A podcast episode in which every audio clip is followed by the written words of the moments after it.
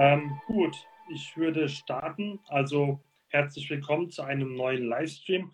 Heute haben wir einen ganz besonderen Gast bei uns, den Waldemar Schanz.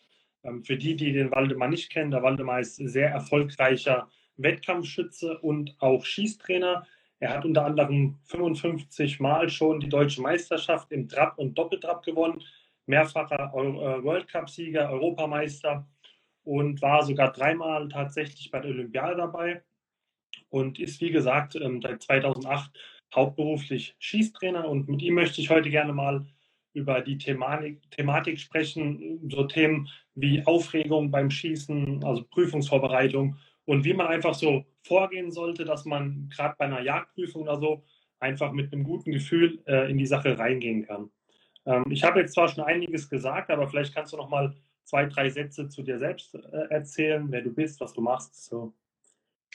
Ja, ich weiß gar nicht, was du jetzt schon alles äh, gesagt oder ausgelassen hast. Ich fange einfach mal an. Ich bin, äh, muss selber überlegen, 53 Jahre alt, ähm, schieße seit ziemlich genau 40 Jahren. Ich bin jetzt im 41. Jahr, habe also 1981 angefangen mit 13 Jahren sowas, ja.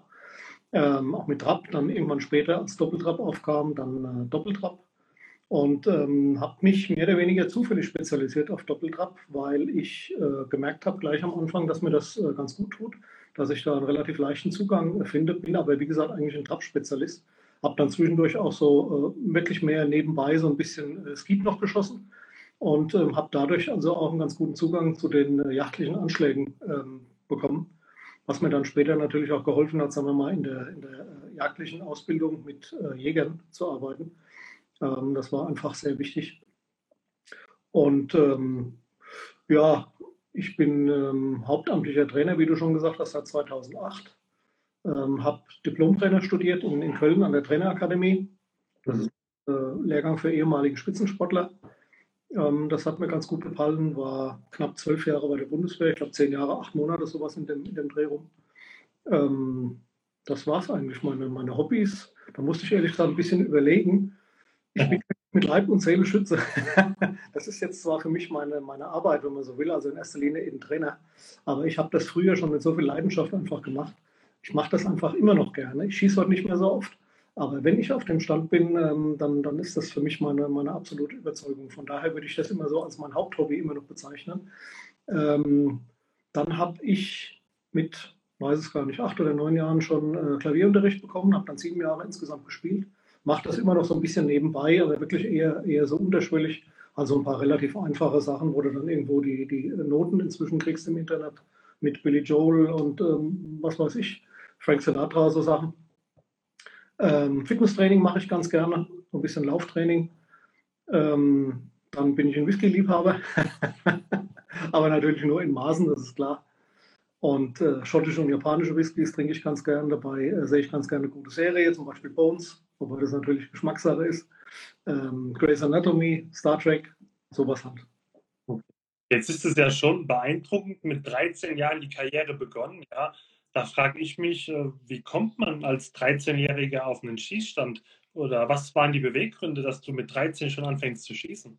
Naja, es ist natürlich so, wie äh, meistens in, diesem, in dieser Sparte, sagen wir mal, oder in dieser Nischensportart, ähm, egal ob jetzt als Jäger oder Sportschütze, das war bei mir genauso wie bei vielen anderen. Das heißt, der Vater hat mich irgendwann mal mit auf den Skistand gebracht und im Nachhinein muss ich sagen, er hat das schon ganz clever gemacht. Ähm, das war damals Anfang der 80er, gab es in dem Sinn ja nicht die Computer wie heute.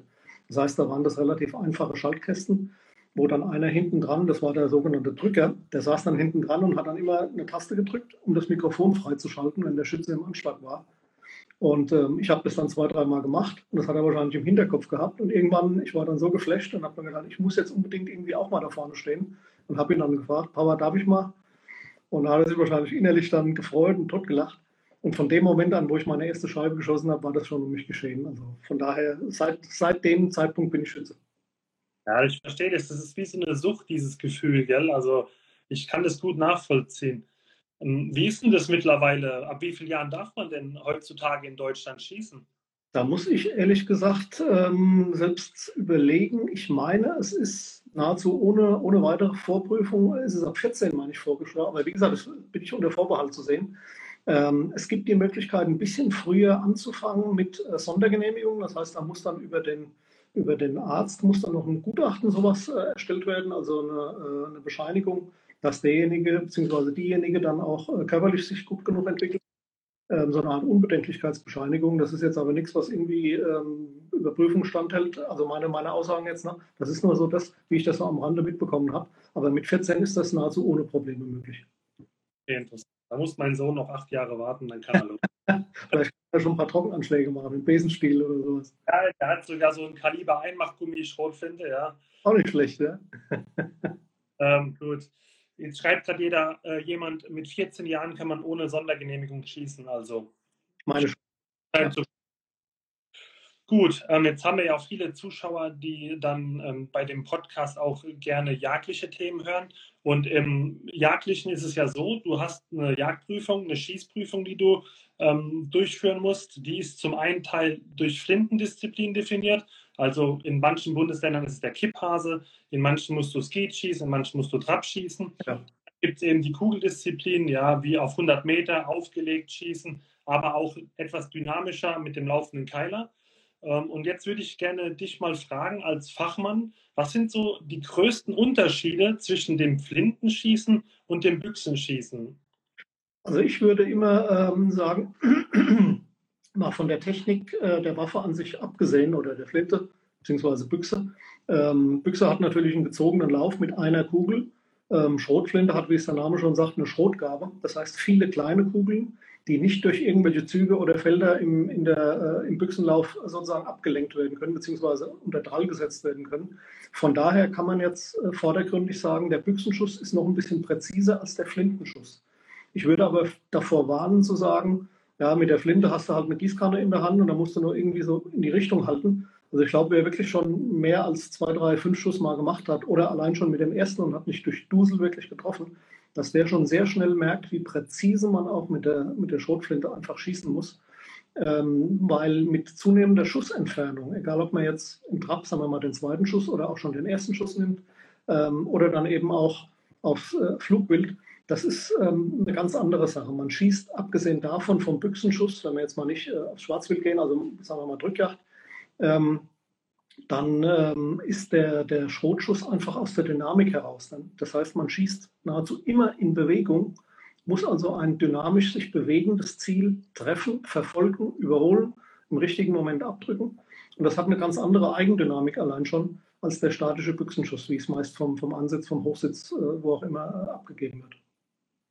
Und vor allen Dingen, er hat ja auch eigentlich, weil du es schon angesprochen hast, dieses Dynamische, ähm, eigentlich zielt man ja auch gar nicht beim Flintenschießen. So direkt, wie es jetzt so vom ja. der, mit einem Auge zu und sondern ja. intuitiv. So das, also wenn ja. ich ja. wie glaube, drückst du ab, kann ich gar nicht sagen. Das ist eine Gefühlssache einfach, die man entwickelt, mein, meiner Meinung nach. Also. Sagen wir es mal so. Also ähm, das ist gut, dass du das so ansprichst das hört man und höre ich auch immer wieder, von wegen, ähm, viele Anfänger hören das auch, von wegen, du darfst beim, beim Turmtaum schießen oder Wurfscheiben schießen, wie es inzwischen ja offiziell heißt seit vielen Jahren, darfst du nicht äh, zielen.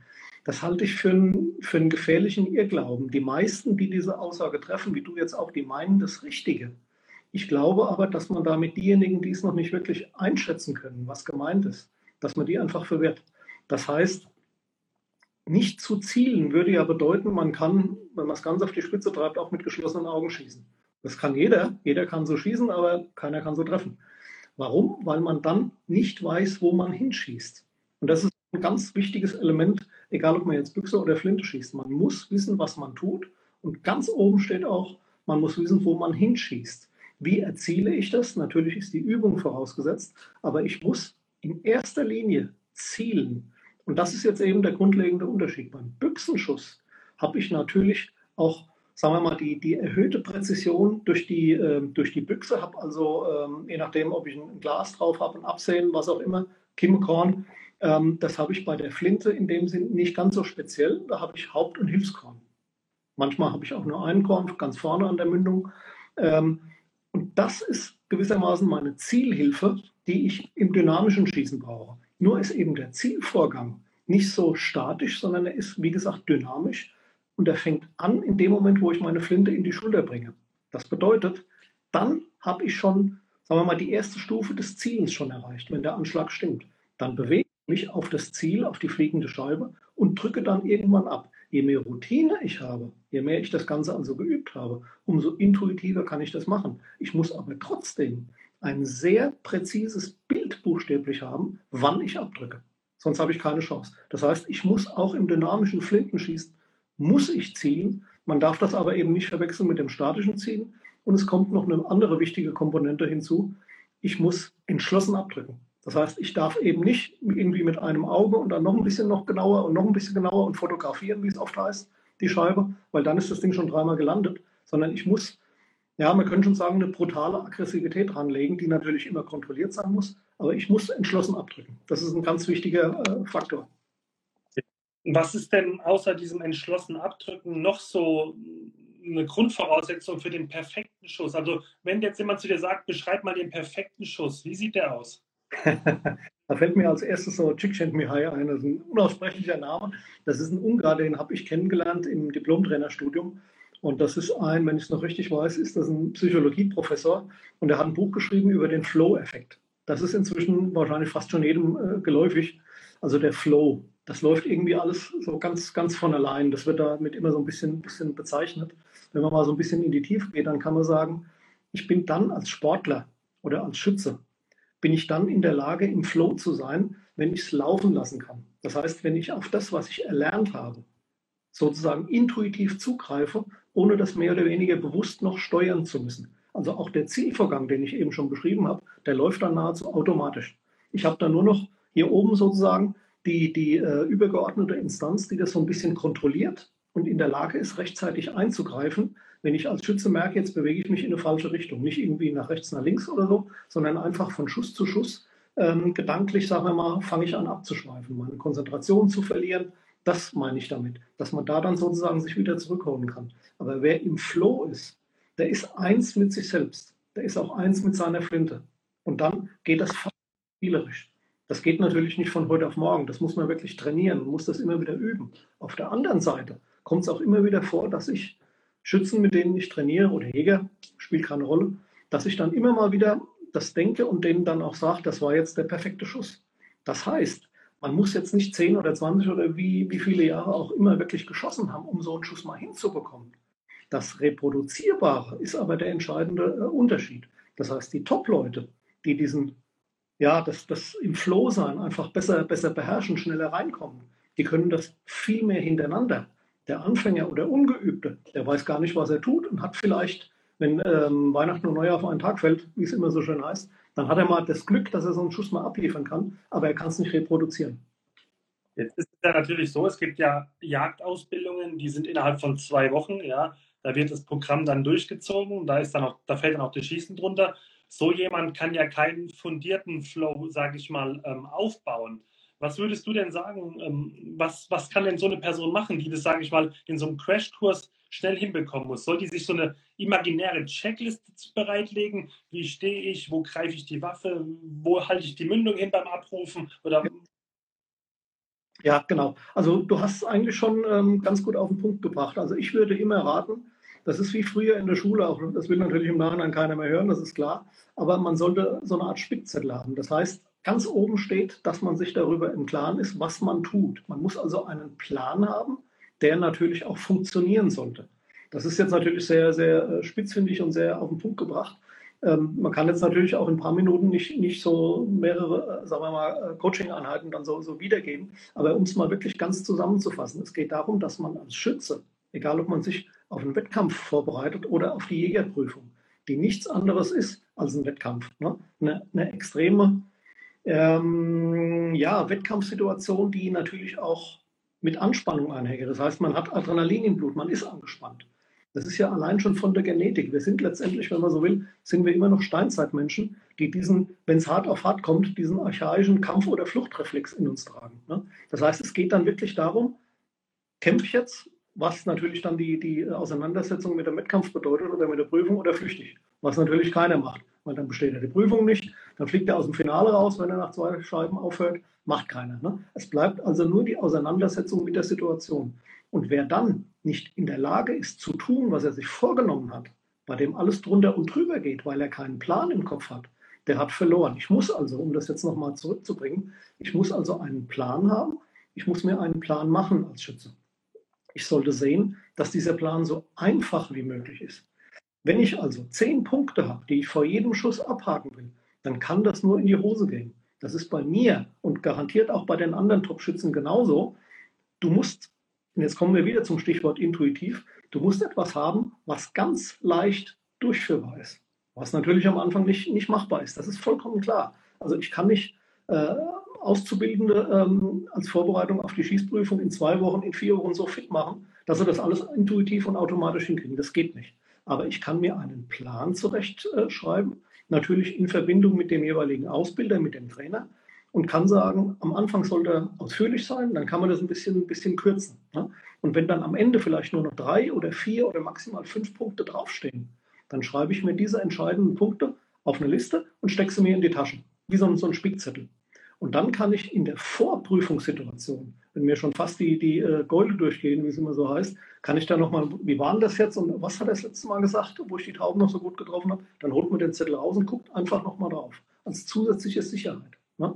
Also das ist ganz, ganz wichtig.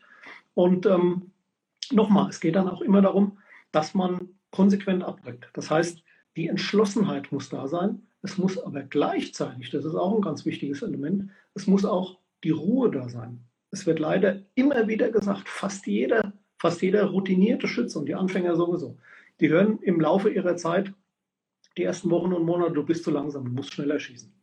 Natürlich, sorry, natürlich musst du eine gewisse Geschwindigkeit haben. Von dem Moment an, wo die Scheibe sichtbar wird, bis du dich bewegst, bis du abdrückst. Das ist vollkommen klar. Aber 99 Prozent, wahrscheinlich ist das noch untertrieben, ähm, sagen wir 90 Prozent, 90 und 99, spielt auch keine Rolle. Auf jeden Fall sehr viele der Schützen, auch der routinierten Schützen, sind nicht zu langsam, sondern sie sind zu schnell. Damit meine ich den Moment bis zum Abdrücken. Man setzt sich also selber entweder bewusst oder unbewusst so stark unter Druck, dass man ja die Situation nicht mehr so kontrolliert und eher dazu neigt, zu schnell alles machen zu wollen. Und das bedeutet, man hat weniger Übersicht und Kontrolle über die eigenen Handlungen und auch über die Wahrnehmung. Jetzt kommen wir wieder dazu, wann drücke ich denn ab? Na, ich trinke mal einen Schluck. Ja. Das ist interessant, was du sagst. Ich beobachte es bei Anfängern auf dem Schießstand immer sehr oft, eigentlich fast jedes Mal, weil die assoziieren alle, Tontaube fliegt voll schnell, ich muss mich beeilen, sonst treffe ich nichts mehr. Ja. Dann, Anschlag ist meistens hopp und dann schnell ja. hoch. Ja, ja. Eigentlich das große Problem, weil die gehen, bevor sie die Taube sehen, in den Anschlag und behindern sich sozusagen in ihrem Sichtfeld. Die gar nicht mehr. Und dann fangen sie an zu suchen, wenn die Taube fliegt. Und ja. das, das, ist, sag ich mal, so ein kantiges in den Anschlag gehen. So und dann so, ja. Anstatt ja. Bewegung in die Bewegung, wo die Taube hinfliegt. Und das ist auch behindern mit, ne, wenn sie zu schnell sind. Es ist natürlich so, dass wir eine gewisse Grundgeschwindigkeit brauchen. Das steht außer Frage. Ne? Weil sonst ist das Ding, wie schon gesagt, dann ist es halt gelandet. Nur ich darf die, die Schnelligkeit, die ich brauche, darf ich nicht als Selbstzweck sehen. Ich darf nicht auf den Stand gehen und sagen, ich muss schnell schießen, sondern die Geschwindigkeit, die kommt irgendwann, die muss automatisch kommen durch die Dinge, die man vorher mehr oder weniger richtig macht. Je mehr ich im Vorfeld richtig mache, richtige Position an der Hüfte beim jagdlichen Anschlag, richtige Position der Flinte, wo sie hin muss, richtiger Anschlag an der Schulter, richtige Wahrnehmung äh, der, der Augen, richtiger Punkt im Gelände, wo man die Augen fixiert. Dann das Verfolgen, die richtige Geschwindigkeit der Beschleunigung der Flinte. Das sind alles Faktoren, die eine Rolle spielen. Und das erlaubt mir natürlich immer gepaart mit Routine, keine Frage. Das erlaubt mir letztendlich den Schusspunkt, die, die äh, Zehntelsekunde, Hundertstelsekunde, wenn man sieht, jetzt muss ich abdrücken, die möglichst genau zu erkennen. Das ist das Entscheidende. Und dann kommt nahezu alle guten Schützen sind verhältnismäßig schnell, dann kommt am Ende auch ein schneller Schuss raus. Aber nicht, weil ich hingehe und sage, ich will schnell schießen, sondern weil ich möglichst viele Dinge richtig machen will. Ja, ja. verstehe ich, ja. Es gibt, fällt mir gerade noch ein, ähm, den Film Shooter kennen wahrscheinlich die meisten, die jetzt zuhören, zusehen, vielleicht du auch mit Mark Wahlberg. Da kam irgendwann mal, habe ich vor ein, zwei Jahren das letzte Mal gesehen, da kam irgendwann eine ganz tolle Szene vor. Da will er irgendwie, da wird er ja irgendwie äh, gejagt von, von irgendwelchen äh, Regierungstypen, die ihn da verraten haben und ihn irgendwie, äh, ja, was weiß ich, äh, fassen wollen. Und ähm, er hat jemanden, der ihm hilft und dem will er dann ähm, Schießen beibringen. Das ist natürlich mit irgendeiner großkalibrigen äh, Flinte. Und ähm, dann lässt er den da schießen. Und dann sagt er, der andere schießt dann irgendwie vorbei und ist auch abgelenkt. Und sagt er hinterher, muss ich überlegen, ob ich es auch hinbekomme. Ähm, du solltest dich doch nicht ablenken lassen. Langsam ist präzise und präzise ist schnell. Und da dachte ich mir, das ist eigentlich der, der Satz, der das extrem gut äh, beschreibt. Ne? Der hat wahrscheinlich einen sehr guten Berater als Scharfschützen schon gehabt, aber das trifft auch fürs dynamische Schießen genauso zu. Langsam in diesem Zusammenhang, wenn ich effektive Bewegungen mache, effektive Handlungen, richtiger Anschlag, weicher Anschlag, frühes Mitdrehen, die Bewegung als Einheit, diese Dinge, wenn das alles effektiv abläuft, dann kann ich mir eine gewisse Zeit leisten, um das alles äh, durchlaufen zu lassen, das Programm, und bin dann am Ende ruhig für mich selbst und bin dann, weil ich weniger Ausgleichs- und Korrekturbewegungen mache, wenig äh, kompensieren muss, bin ich am Ende trotzdem schnell im Abdrücken. Langsam ist präzise und präzise ist schnell. Ja, ich denke, es ist auch hilfreich, wenn man in einer ruhigen Minute im Training, wo es noch um gar nichts geht, mal sich extrem zwingt, Zeit zu lassen. Einfach mal schauen, was passiert denn, wenn ich wirklich abrufe und erst kontrolliert langsam in den Anschlag geht, wenn ich die Taube erst sehe. Dann ja. merke ich, ich treffe ja auch so. Also ja. Ja, also nochmal, es ist, es ist, das kann man nicht oft genug äh, sagen und nicht genug betonen. Die meisten schießen nicht vorbei, weil sie zu langsam abdrücken, sondern weil sie zu schnell abdrücken. Ne? Lieber mal, wie du schon sagst, lieber mal einen Schuss mitnehmen, wo man weiß, okay, ich habe jetzt ab, äh, vorbeigeschossen, weil ich zu langsam war. Das ist wertvoller, als fünf äh, Scheiben vorbeizuschießen, weil man äh, zu schnell ist und hat es überhaupt nicht richtig mitbekommen. Das ist zum Beispiel auch ein ganz gutes, ähm, ja, so für, für den Hinterkopf wenn ich als Schütze nicht weiß, was habe ich gemacht, wo habe ich hingeschossen, wie hat sich angefühlt, es war irgendwie alles drunter und drüber, Chaos im Kopf, dann ohne zu wissen, wo man jetzt hingeschossen hat, das ist dann meistens auch gar nicht, gar nicht so entscheidend, aber ähm, dann kann man sich fast immer daran festhalten, dass man sagt, ja, dann habe ich offensichtlich mich zu schnell bewegt, sprich, ich war zu hektisch. Ja. Noch, ein, noch ein wichtiger Punkt, der mir gerade noch einfällt, äh, von wegen, was können denn ähm, Prüflinge äh, so in der, in der Vorbereitung auf den Wettkampf oder auf die ähm, Schießprüfung dann äh, sich noch machen. Für mich ist auch, war auch immer wichtig, ein Mantra zu haben.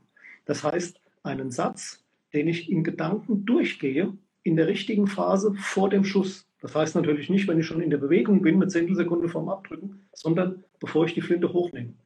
Dann habe ich gewissermaßen immer eine Formel, ob das zum Beispiel weich oder langsam oder ruhig oder konsequent habe ich ja vorhin gesagt, ich bin so ein kleiner Star Trek-Fan, Star Trek Next Generation, Captain Picard. Der hat immer, wenn das Raumschiff dann wieder loslegen sollte, die Enterprise, dann hat er immer sowas gebracht, je nach Synchronisation, dann fing er an mit Energie. Und dieses Wort Energie, das war bei mir von diesem Moment an positiv besetzt. Das heißt, mit diesem Wort konnte ich meine ganze, mein, meinen ganzen Körper, meinen Geist, alles, was ich fürs Schießen gebraucht habe, konnte ich nahezu auf den Punkt bringen. Und das hat mich dann unterstützt. Dadurch habe ich nicht alles getroffen, das ist klar. Aber es hat mich unterstützt in meinem Vorgang der Konzentration, in meinem Fokus auf die Scheibe. Ja? Auch weiche, ruhige Bewegungen zu machen. Würdest du sagen, das ist so ein Reset-Satz oder ein Reset-Wort? Ja. ja. Gedanken wie, jetzt schauen die alle zu oder ich habe schon äh, 24 Scheiben getroffen, wenn ich die jetzt ja. noch 25, sondern einfach so ein Reset-Wort, ja? Ja, genau, genau. Ja, richtig. Das kommt natürlich auch darauf an, dass man ähm, in der Lage ist, und das geht dann natürlich auch wieder, sagen wir mal so, ähm, da rein, dass man einfach Routine braucht. Ne? Man braucht Wettkampfroutine. Jetzt hat man natürlich in der Jägerprüfung, wenn man nicht gerade schon gestandener Schütze ist, noch keine, noch keine Routine, das ist klar. Aber das heißt ja, dass jeder, der das erste Mal einen Wettkampf schießt, da scheitern muss. Überhaupt nicht. Aber Routine hilft natürlich. Und je mehr ich in solchen Situationen war, umso mehr kann ich natürlich auch diese Gedanken schon ja, buchstäblich kommen sehen und habe auch schon einen Plan, jetzt sind wir wieder bei dem Plan, mit diesen Gedanken, die mir vordergründig nicht helfen, mein Ziel zu erreichen, nicht nur das Ziel zu treffen, sondern am Ende auch den Wettkampf meinetwegen zu gewinnen oder ins Finale zu kommen, die mir nicht helfen, sondern mich eher rausbringen. Das heißt, wenn ich einen Plan auch für Gedanken habe, die auf mich einströmen, wie du gerade gesagt hast, wenn ich die jetzt noch treffe, dann passiert das und das. Ähm, oder was passiert dann, wenn ich, wenn ich dann morgen auf dem Treppchen stehe? Ne? Irgend so, solche Dinge, die jeder ständig hat, die habe ich auch heute noch bei allen Wettkämpfen. Das sind dann so, so geistige Weggabelungen, sagen wir mal, die dann unterscheiden, wie der Wettkampf weitergeht.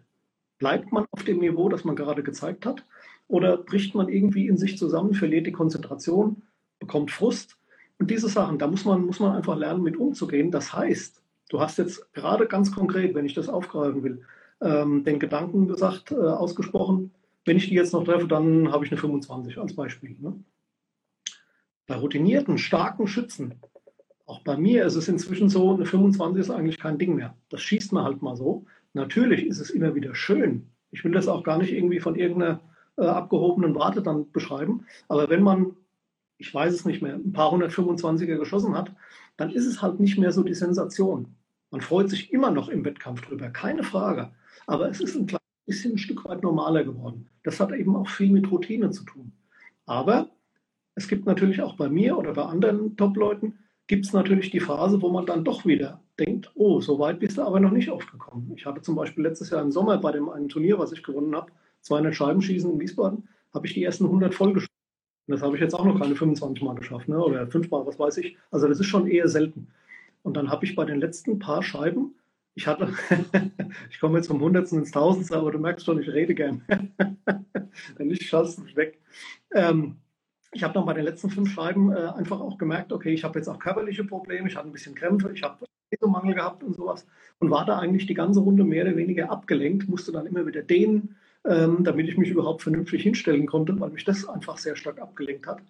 Und bei den letzten fünf kam dann plötzlich der Gedanke, Junge, du hast noch fünf und dann hast du mal wieder 100 voll. Ne? Hast du auch schon eine Zeit lang nicht mehr gehabt. Und dann wusste ich also in diesem Moment, wir haben ja jetzt gerade darüber gesprochen, dass diese Gedanken nicht gerade hilfreich sind.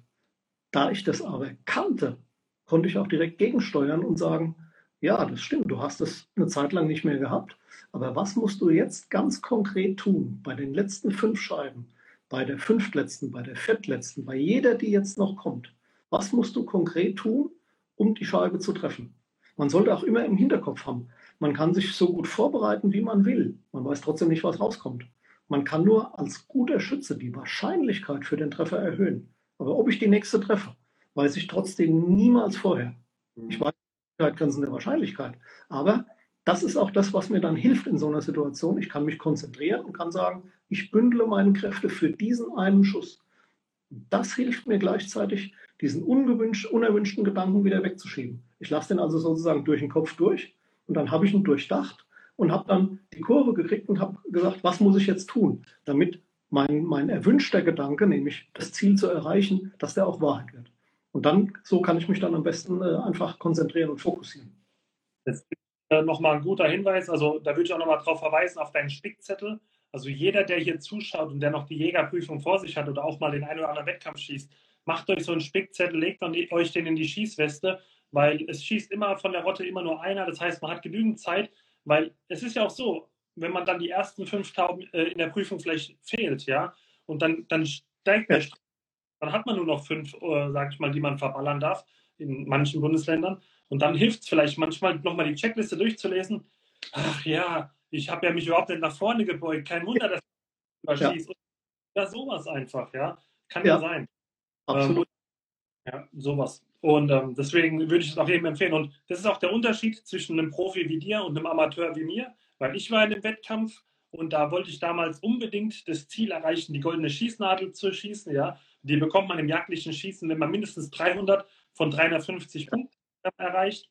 Ich hatte Trap geschossen, ich hatte alle Büchsendisziplinen äh, geschossen und stand nur noch bei Skeet. Und ich war dann tatsächlich am letzten Stand, Stand 7 bei Skeet.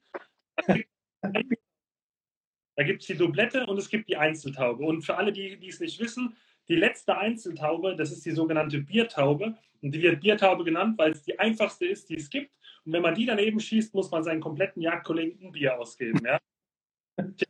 Hat, der Amateur die letzte Biertaube getroffen und die goldene Schießnadel bekommen oder ist er mit der silbernen Schießnadel nach Hause gegangen? Ja, das passiert natürlich und das passiert auch den Top-Leuten. Wer jetzt sich da hinstellt und sagt, ja, mir passiert das natürlich, mir ist das auch noch nie passiert. Nee, das ist alles Quatsch. Nur diejenigen, die dann manchmal so tun, ne, die haben es dann eben selbst vergessen. Also nochmal, es ist auch immer ein Lernprozess. Und die Top-Leute, die sind nicht nur oben, weil sie vielleicht das meiste Talent haben, das denke ich, ist gar nicht immer der Fall, sondern weil sie eine richtige Einstellung haben und weil sie aus ihren Fehlern vielleicht ein bisschen besser gelernt haben als die anderen. Nochmal, die Einstellung ist da ganz entscheidend. Ja. Und äh, was du eben gesagt hast, klar, so diese, diese Biertaube dann vorbeigeschossen. Du hast den falschen Gedanken vielleicht gehabt, aber du hattest noch nicht den richtigen, den, den, den Zugang dazu, um den falschen Gedanken in den richtigen umzuwandeln. Sprich, okay, wenn ich so vorbeischieße, dann so und so, aber was muss ich tun? Was kann ich jetzt tun, um die zu treffen? Ich habe die schon so oft getroffen, das allein schon aus eigenem Selbstvertrauen heraus. Aber was muss ich tun, um das Ding jetzt zu treffen? Und damit holst du dich aus diesem, aus diesem Gedankengebäude. Das kann äh, unschön sein, das kann auch ein schöner, ein schöner Wunsch sein, von wegen, ha, wenn ich so treffe. Ne? Hatten wir eben schon gehabt. Und damit holst du dich aus diesem theoretischen Gedankengebäude in die, in die Wirklichkeit zurück.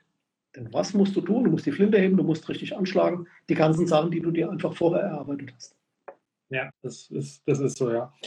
Ähm, was willst du denn sagen, wenn du hast ja, du trainierst ja auch Leute, die vielleicht noch nicht so erfahren sind, noch am Anfang ihrer Karriere stehen ähm, oder beziehungsweise noch nie wirklich von einem Trainer geführt worden und alles, was sie können, sich, sage ich mal, selbst beigebracht. Und da gibt es ja auch Dinge, die man sich vielleicht falsch aneignet. Was sind denn so typische Schießfehler, die man immer wieder bei Anfängern sieht und die man vermeiden sollte eigentlich?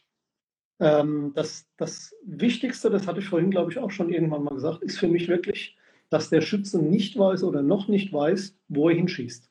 Das heißt, dass sein Zielbild, falls er überhaupt sowas hat, ähm, dass das einfach noch nicht mit der Wirklichkeit übereinstimmt. Also Zielbild würde ich jetzt äh, einfach formulieren als das, was man im Kopf gespeichert haben sollte, als mhm. bildliche Vorstellung, was du einfach haben musst, wo du, jetzt sind wir wieder bei der Intuition, wo du dann sozusagen intuitiv, möglichst ohne bewusst nachzudenken, weißt, jetzt muss ich abdrücken. Da muss sozusagen der, der Finger automatisch kommen. Ne? Wenn dieses Bild noch nicht verankert ist, dann muss man zu viel nachdenken und dann kommt, ohne das zu wollen, kommt ein Schuss, der äh, unter Umständen zu langsam ist. Man muss also das richtige Zielbild haben. Und dazu muss man natürlich auch erstmal lernen, den richtigen Anschlag zu haben. Das heißt, wie muss ich die Flinte denn in die Schulter bringen und wie muss mein Kopf positioniert sein, wie muss mein Führauge, also das rechte Auge bei den Rechtsschützen, analog linkes Auge bei den Linksschützen, wo muss das hingucken, wie muss es drüber gucken über die Schiene der Flinte, dass ich keinen Zielfehler mache, dass ich tatsächlich auch dahin schieße, wo ich hinschießen will, nämlich wo ich hingucken will. Das ist das eine. Dann würde ich sagen, das Stehenbleiben mit der Flinte ist ein ganz wichtiger Punkt. Das am Anfang monatelang, bei einem einen oder anderen vielleicht sogar ein Jahr lang äh, so ist, dass man sich also bewegt und hat dann auch das Ziel buchstäblich im Visier oder im, im, im Korn drin und denkt, jawohl, jetzt habe ich dich, drückt ab das Problem ist aber, dass man in diesem Moment auch mehr oder weniger unbewusst die Flinte anhält. Und dann geht der Schuss hinten dran oder unten drunter und man denkt, komisch, ich habe die doch genau drin gehabt, die muss doch kaputt sein. Man realisiert aber noch nicht, dass die Flintenbewegung angehalten hat. Ne? Dann, ähm, dass man die Flinte nicht, nicht homogen mit dem ganzen Körper steuert. Also du hast schon selber gesagt, die Vorlage ist ganz wichtig, dass der Oberkörper so ein kleines bisschen Vorlage hat. Leider sehe ich sehr oft gerade so ähm, manchmal auch bei, bei routinierten Jägern, dass die sehr stark mit Vorlage schießen, dass auch das vordere Knie viel zu stark belastet ist. Damit kommen sie in eine Spannungssituation. Man braucht natürlich eine gewisse Grundspannung im Körper, das ist klar, auch um den Rückstoß dann abzufedern, um die Flinte vernünftig zu halten. Aber wenn die, die, ähm, diese Grundspannung in eine Verspannung übergeht, dass man sich also über Gebühr anstrengen muss, um überhaupt die Balance zu halten, das Gleichgewicht, dann ist das eigentlich immer negativ. Und das führt dann auch dazu, dass man die Flinte mit den Armen führt. Also dass man nicht den Oberkörper komplett als Einheit sich bewegt, ohne dass die Flinte in der Bewegung zur Scheibe aus dem Gesicht rausgeht. Ähm, wenn das der Fall ist, dann, dann stimmt die einmal angelegte Visierung nicht mehr. Und dann haben wir wieder das gleiche Problem. Man schießt nicht, wo man hinschießen will. Der nächste wichtige Punkt ist, äh, man sieht aufs Korn. Das heißt, die Flinte fliegt raus, ach, die Flinte, die Scheibe fliegt weg, man geht mit der Flinte hinterher und dann versucht man, indem man auf das Korn guckt, die Scheibe irgendwie zu treffen. Das geht um Hand-Auge-Koordination. Also was tut man unabhängig vom Schießen? Was tut man, wenn man irgendetwas greifen will? Greifen oder fangen? Ob das ein Ball ist oder meinetwegen in Rückschlagsportarten wie Tennis, wie Tischtennis. Man hat einen Schläger in der Hand. Wieder Stichwort ähm, Routine, Übung. Wer das kann, kann es natürlich besser als der andere, der anfängt. Aber wenn man den Schläger in der Hand hat und fixiert den Ball, dann geht der Schläger automatisch dahin, wo der Ball, wo das Auge schon ist. Guckt man den Schläger an, passiert der Ball ein drei bis fünf Mal, bis man überhaupt merkt, was passiert ist, weil man einfach das Ziel nicht mehr fixiert. Ne? Also immer auf das Ziel gucken. Das Thema mit der Einheit, du hast gesagt, ähm, dass wenn die Leute sich nicht als Einheit mit dem Körper bewegen, das ist auch deswegen, weil wenn ich meinen Oberkörper still halte und ich bewege nur die Arme, dann passiert es dann, dass ich dann schräg über die Schiene gucke oder was ist ja. dann das?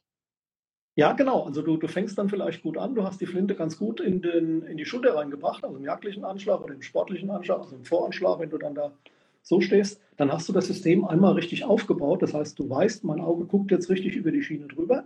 Und in dem Moment, wo du deinen, deinen Oberkörper, speziell den Oberkörper, nicht als Einheit bewegst, ist ein blödes Beispiel, aber wie so ein Panzerturm, der dreht sich komplett als Einheit. Ne? Wenn du das nicht machst, dann bewegt sich während der Bewegung der Flinte auf die Scheibe bewegt sich der eine Teil, nämlich die Flinte, mit den Armen dran, schneller oder langsamer als der Körper. Oft ist es dann auch noch so, dass der Kopf vielleicht unbewusst ein bisschen nach oben geht, um zu gucken, wo fliegt sie denn jetzt genau hin, vielleicht noch, wenn es noch eine flache Scheibe ist oder sowas. Und damit ändert man dann den Hochschuss. Das heißt, man denkt dann auch wieder, mein Korn ist doch an der richtigen Stelle, wo ich vorhin noch getroffen habe und gestern noch getroffen habe. Und jetzt schieße ich auf einem vorbei und der, der Trainer hinten dran sagt, ich schieße oben drüber. Das kann damit zusammenhängen, dass man unbewusst den Kopf hebt und damit einen anderen Winkel über die Schiene bekommt, mit dem man drüber guckt und dadurch dann einfach trotz richtigem Abdrücken eben der Schuss zu hoch geht. Ne? Weil die Flinte, ähm, ja, wie soll man es ausdrücken, übertrieben gesagt, nach oben zeigt, statt auf die Scheibe. Ne? Das übertragenen Sinne so, als würde ich das Zielfern, also im übertragenen Sinne so, als würde ich in dem Augenblick mein Zielfernrohr von der Büchse komplett drehen, dass dann halt ja, die. So in etwa, ja, genau. Ja.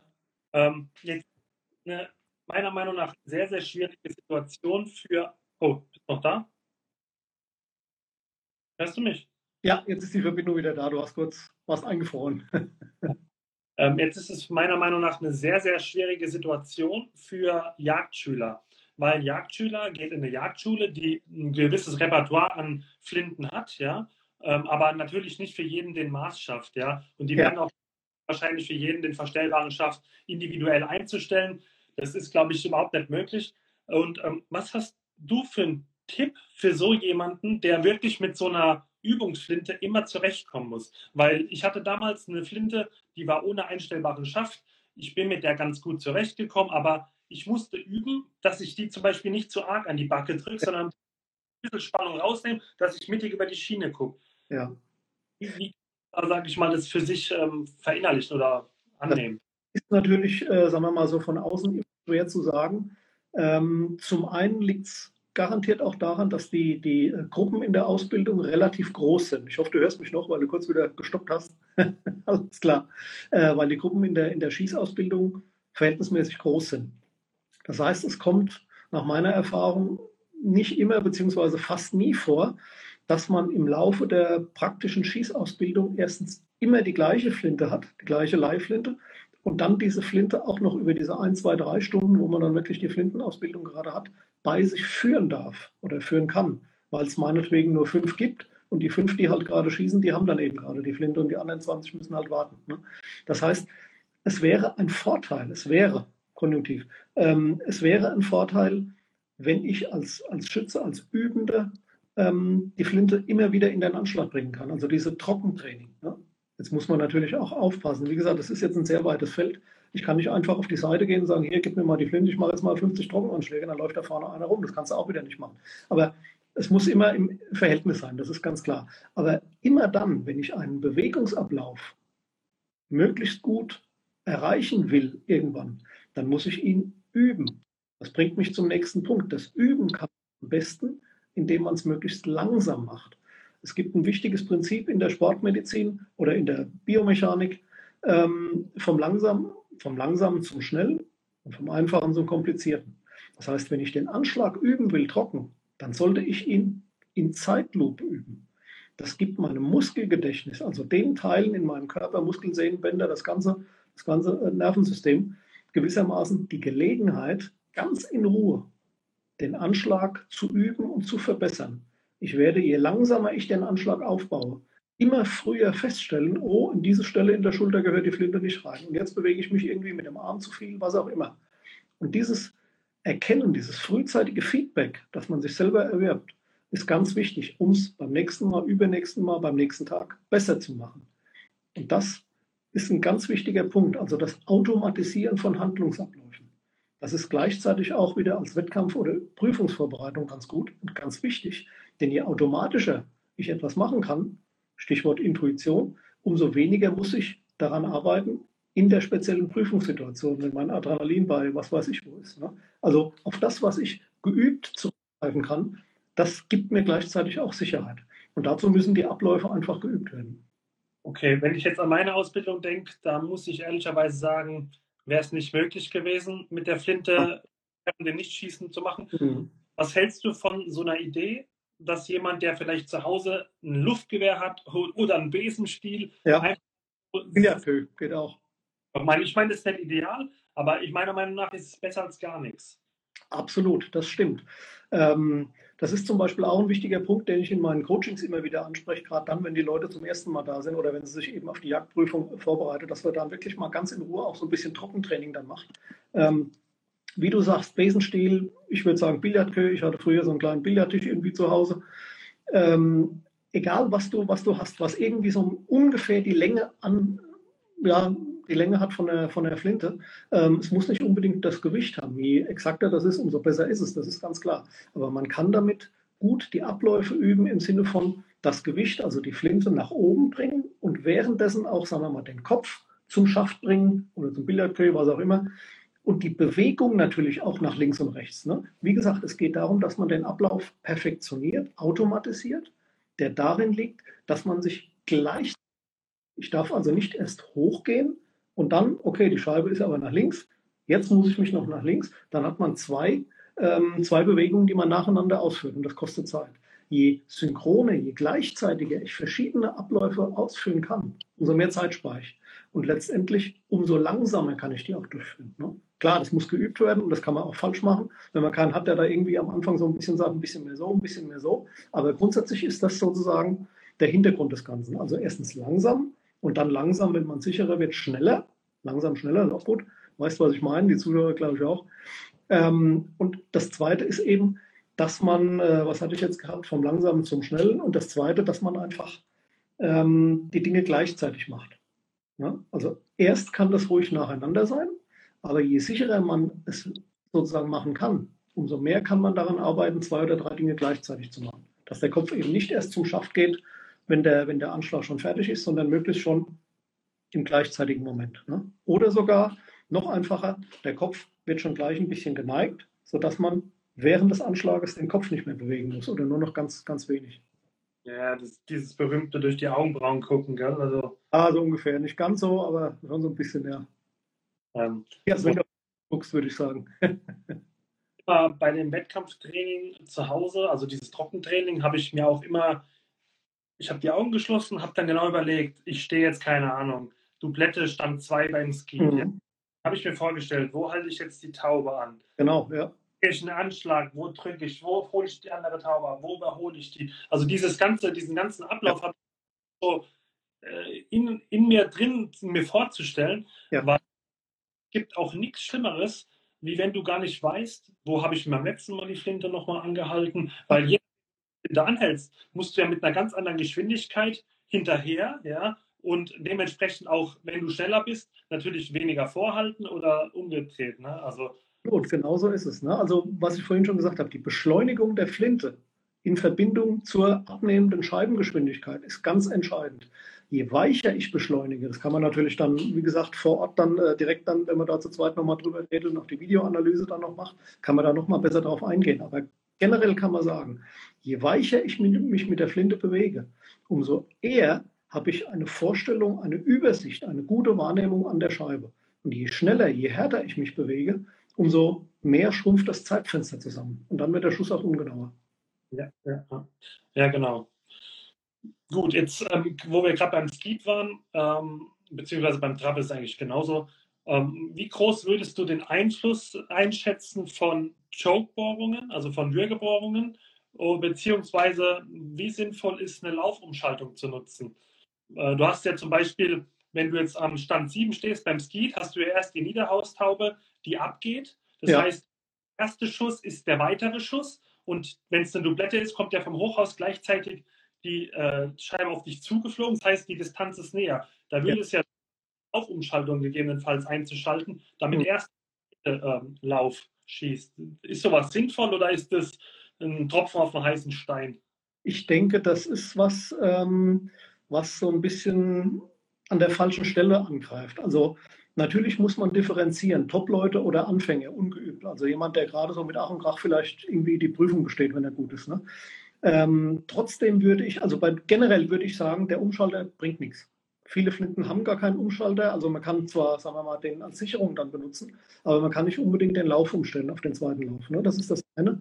Das andere ist, ich halte es für schwieriger in der Stresssituation, Prüfung oder Wettkampf daran denken zu müssen, okay, jetzt bin ich auf Stand 7 und jetzt äh, muss ich umschalten, als zu sagen, so einfach wie möglich, der Plan, ne, den wir schon besprochen haben, der Plan ist so einfach wie möglich. Ich mache an meiner Flinte nichts, die Jokes passen, der Umschalter muss ich nicht, ich muss die Scheiben sehen, ich muss die Bewegung äh, machen, das muss passen. Ne? Aber dann auch noch, oh, jetzt bist du auf Stand 7, jetzt musst du an den Umschalter denken und zwar nicht bei der ersten oder meinetwegen schon bei der ersten oder speziell bei der Dublette. Das halte ich für schwieriger mental umzusetzen, als zu sagen, ich vertraue auf meine Fähigkeiten, auf meine Fertigkeiten, auch wenn ich vielleicht noch keine 20 äh, Jahre Training auf Buckel habe, sondern ich weiß, wie ich diese Scheibe treffen kann, wie ich die Dublette treffen kann und dann geht es normalerweise auch besser. Ne? Abgesehen davon, es werden jetzt vielleicht auch die einen oder anderen so ein bisschen Kopf schütteln, das ist klar, aber wenn du auf Stand 7 Fehler machst, dann hast du sowieso eher noch ein Problem, der aber nichts mit dem Umschalter zu tun hat, sondern mit deinem, mit deinem Anschlag, mit deiner Wahrnehmung. Und dann ist der Umschalter, wie du eben schon gesagt hast, das ist nur ein ganz, ganz kleiner Tropfen auf den heißen Stein. Da ähm, ja, Wert drauf zu legen, als vielmehr auf die richtige Technik, auf den Ablauf, auf die Wahrnehmung, das ist an der falschen Stelle gesucht. Okay. Gut. Interessant. Du hast, du hast Jokes. Die Jokes haben für mich eine größere Bedeutung. Ähm, natürlich ist es jetzt so, sagen wir mal, dass du mit Ski-Jokes, wenn du Trab schießt, dann hast du eher ein Problem, weil die Gabe einfach zu offen ist im Vergleich. Wenn du mit ähm, Trab-Jokes Ski schießt, dann ist es, ja, das, das geht schon, dann ist die Gabe natürlich relativ eng und dann musst du noch ein bisschen präziser arbeiten. Was meines, ja, meiner Ansicht nach immer, immer schwer ist zu sagen, jetzt schieße ich mal noch ein bisschen präziser. Man kann das in der, in der Übung, im Training mal machen. Ähm, grundsätzlich würde ich aber immer sagen, man sollte schon die richtigen Chokes drin haben. Ne? Also wenn ich jetzt meinetwegen Ski schieße, dass ich dann eher Ski Chokes verwende. Wenn ich äh, Trab schieße, dann nehme ich eben eher Trab Chokes. Das heißt also dreiviertel voll, äh, also dreiviertel unten voll oben oder halb unten, dreiviertel oben. Gut, jetzt hat gerade jemand geschrieben, bei Trab und Skis, äh, Skis stimme ich dir zu, bei Parcours sehe ich es anders. Ähm, ich habe mal. Warte, Peter.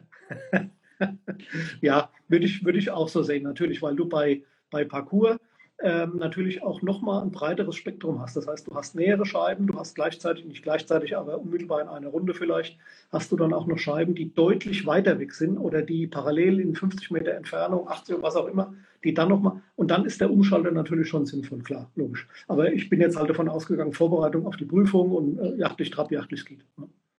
Jeder gute Einwand. Hi, Julge. Ich sehe dich auch gerade.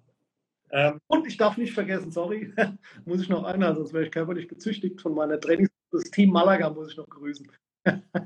haben sie mir extra gesagt, die Jungs. Pass auf, jetzt haben viele Jagdschulen haben einen Schießsimulator, ja. Mhm.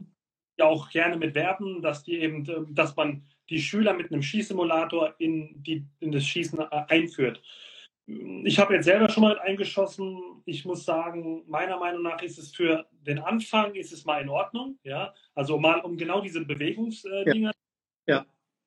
Aber meiner Meinung nach hat es nicht so viel mit dem tatsächlichen Schießen zu tun. Wie, wie siehst du die Sache? Ich sehe es eigentlich genauso wie du, ja.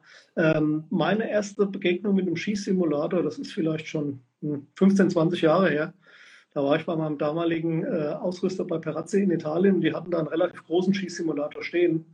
Ähm, und da habe ich mal so ein paar Schuss gemacht und dachte dann auch, hm, also habe ich jetzt das Schießen komplett verlernt. Das ging irgendwie gar nicht mehr. Ähm, heute ist es sicher besser geworden und ausgefeilter, keine Frage. Ähm, Marksman ist, ist einer der, der, großen Hersteller da. Ähm, ich habe mir das auch mal angeguckt.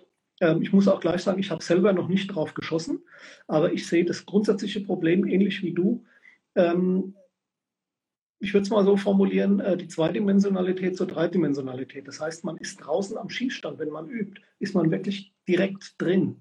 Wenn man auf eine Leinwand schießt, ist das immer so ein bisschen, bisschen theoretisch. Natürlich bewegt man sich und man sieht irgendwas, aber es ist nicht ganz so eins zu eins wie, wie wirklich auf dem Skistand. Ne?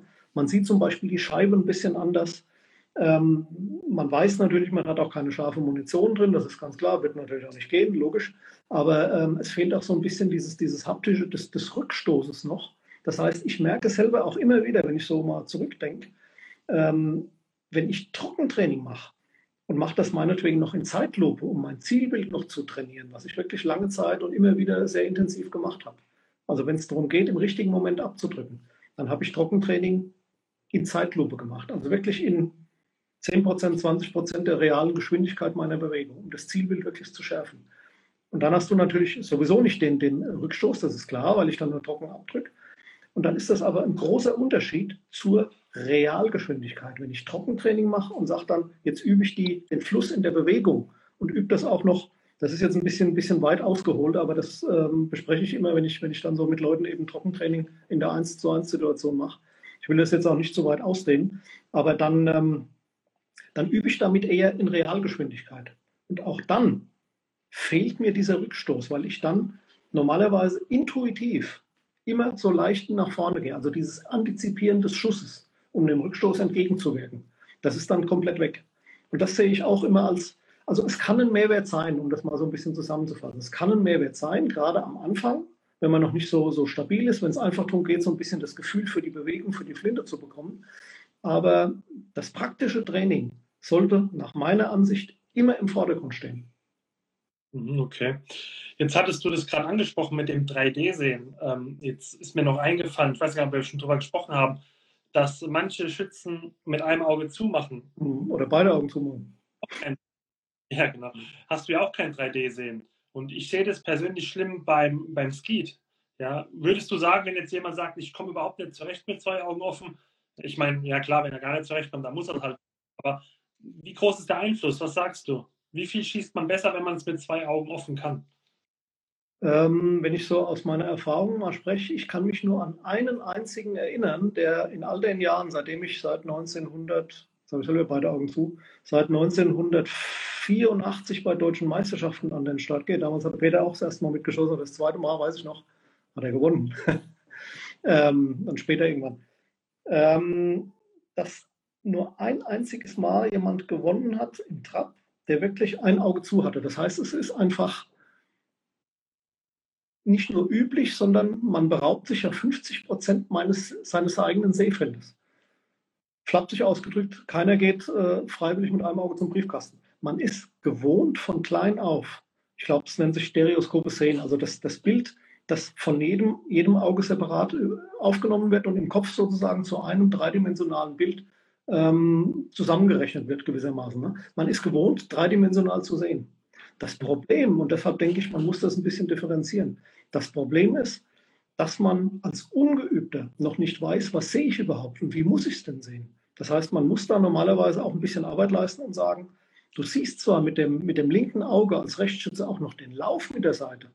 Das ist aber kein Fehler.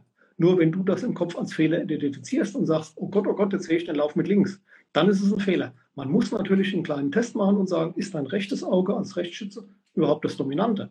Wenn das nicht der Fall ist, dann hat man wirklich ein Problem und dann kann man auf die Schnelle eigentlich nur sagen, Auge zumachen oder irgendwie abkleben, sowas. Aber wenn das, das rechte Auge ist das Dominante, dann kann man das eigentlich sagen, direkt von Anfang an möglichst mit beiden Augen schießen. Dann hat man immer einen großen Vorteil, weil man die Dreidimensionalität, das fliegende Objekt im Raum viel besser wahrnimmt. Ich kann nehmen, ich habe auch damals äh, angefangen mit einem Auge zu schießen, ja. Ich glaube, das macht, macht so gut wie jeder Anfänger. Ähm, ja besser gesagt bekommt. Und ein Kumpel von mir hat dann gesagt, du, du musst mit zwei Augen schießen, das ist deutlich besser. Und ich habe mich dann wirklich mal einen Tag auf dem Schießstand gequält, das mit, mit beiden Augen zu machen. Seitdem habe ich nie wieder mit einem Auge geschossen. Am Anfang war es so, da habe ich echt die ein, zwei Runden total versaut, aber danach lief das. Also ich glaube, wenn man, wenn man den Anschlag gut hinkriegt, ja, und dann, dann, dann ist es auch äh, easy möglich, meiner Meinung nach. Eben genau, ich hatte, das ist auch schon, ich weiß es nicht, sechs, acht Jahre her, ähm, in, in Malaga bei meinen Trainingscamps, die ich jetzt schon seit 10, 11 Jahren mache, hatte ich einen dabei, der war damals das erste Jahr dabei, aus Österreich, ein toller Kerl, immer lustig. Ähm, und der hatte auch so eine, so eine leicht abgeklebte linke, linkes Brillenglas. Und ich sage, ähm, warum hast du das so? Und ja, linkes Auge und ich sehe den Laufen so. Und dann habe ich äh, relativ einfachen Test mit ihm gemacht, ob sein rechtes Auge auch das Führauge ist. War dann auch so. Und dann habe ich gesagt, mach das Ding runter. Und er hat, nein, das kann ich nicht und das will ich nicht und ich treffe nichts. Und er hat, ich weiß gar nicht, ob er den, den Tag überhaupt gebraucht hat, aber der hat in Rekordzeit, hat er dann eigentlich die gleichen Ergebnisse wie vorher und dann noch ein bisschen besser geschossen direkt und hat dann auch direkt dort noch gesagt, das ist ja eine Offenbarung. Das hätte ich ja nie gedacht, dass das so einfach sein kann. Ne? Und das war jetzt kein, kein physischer Fehler von ihm, kein, kein Augenfehler oder Augenschaden, sondern es war einfach nur eine falsche Vorstellung davon, was, was richtig ist. Nee, ich bin auf jeden Fall meinem Kumpel auch dankbar, dass er mich damals bekehrt ja, hat. Glaube ich.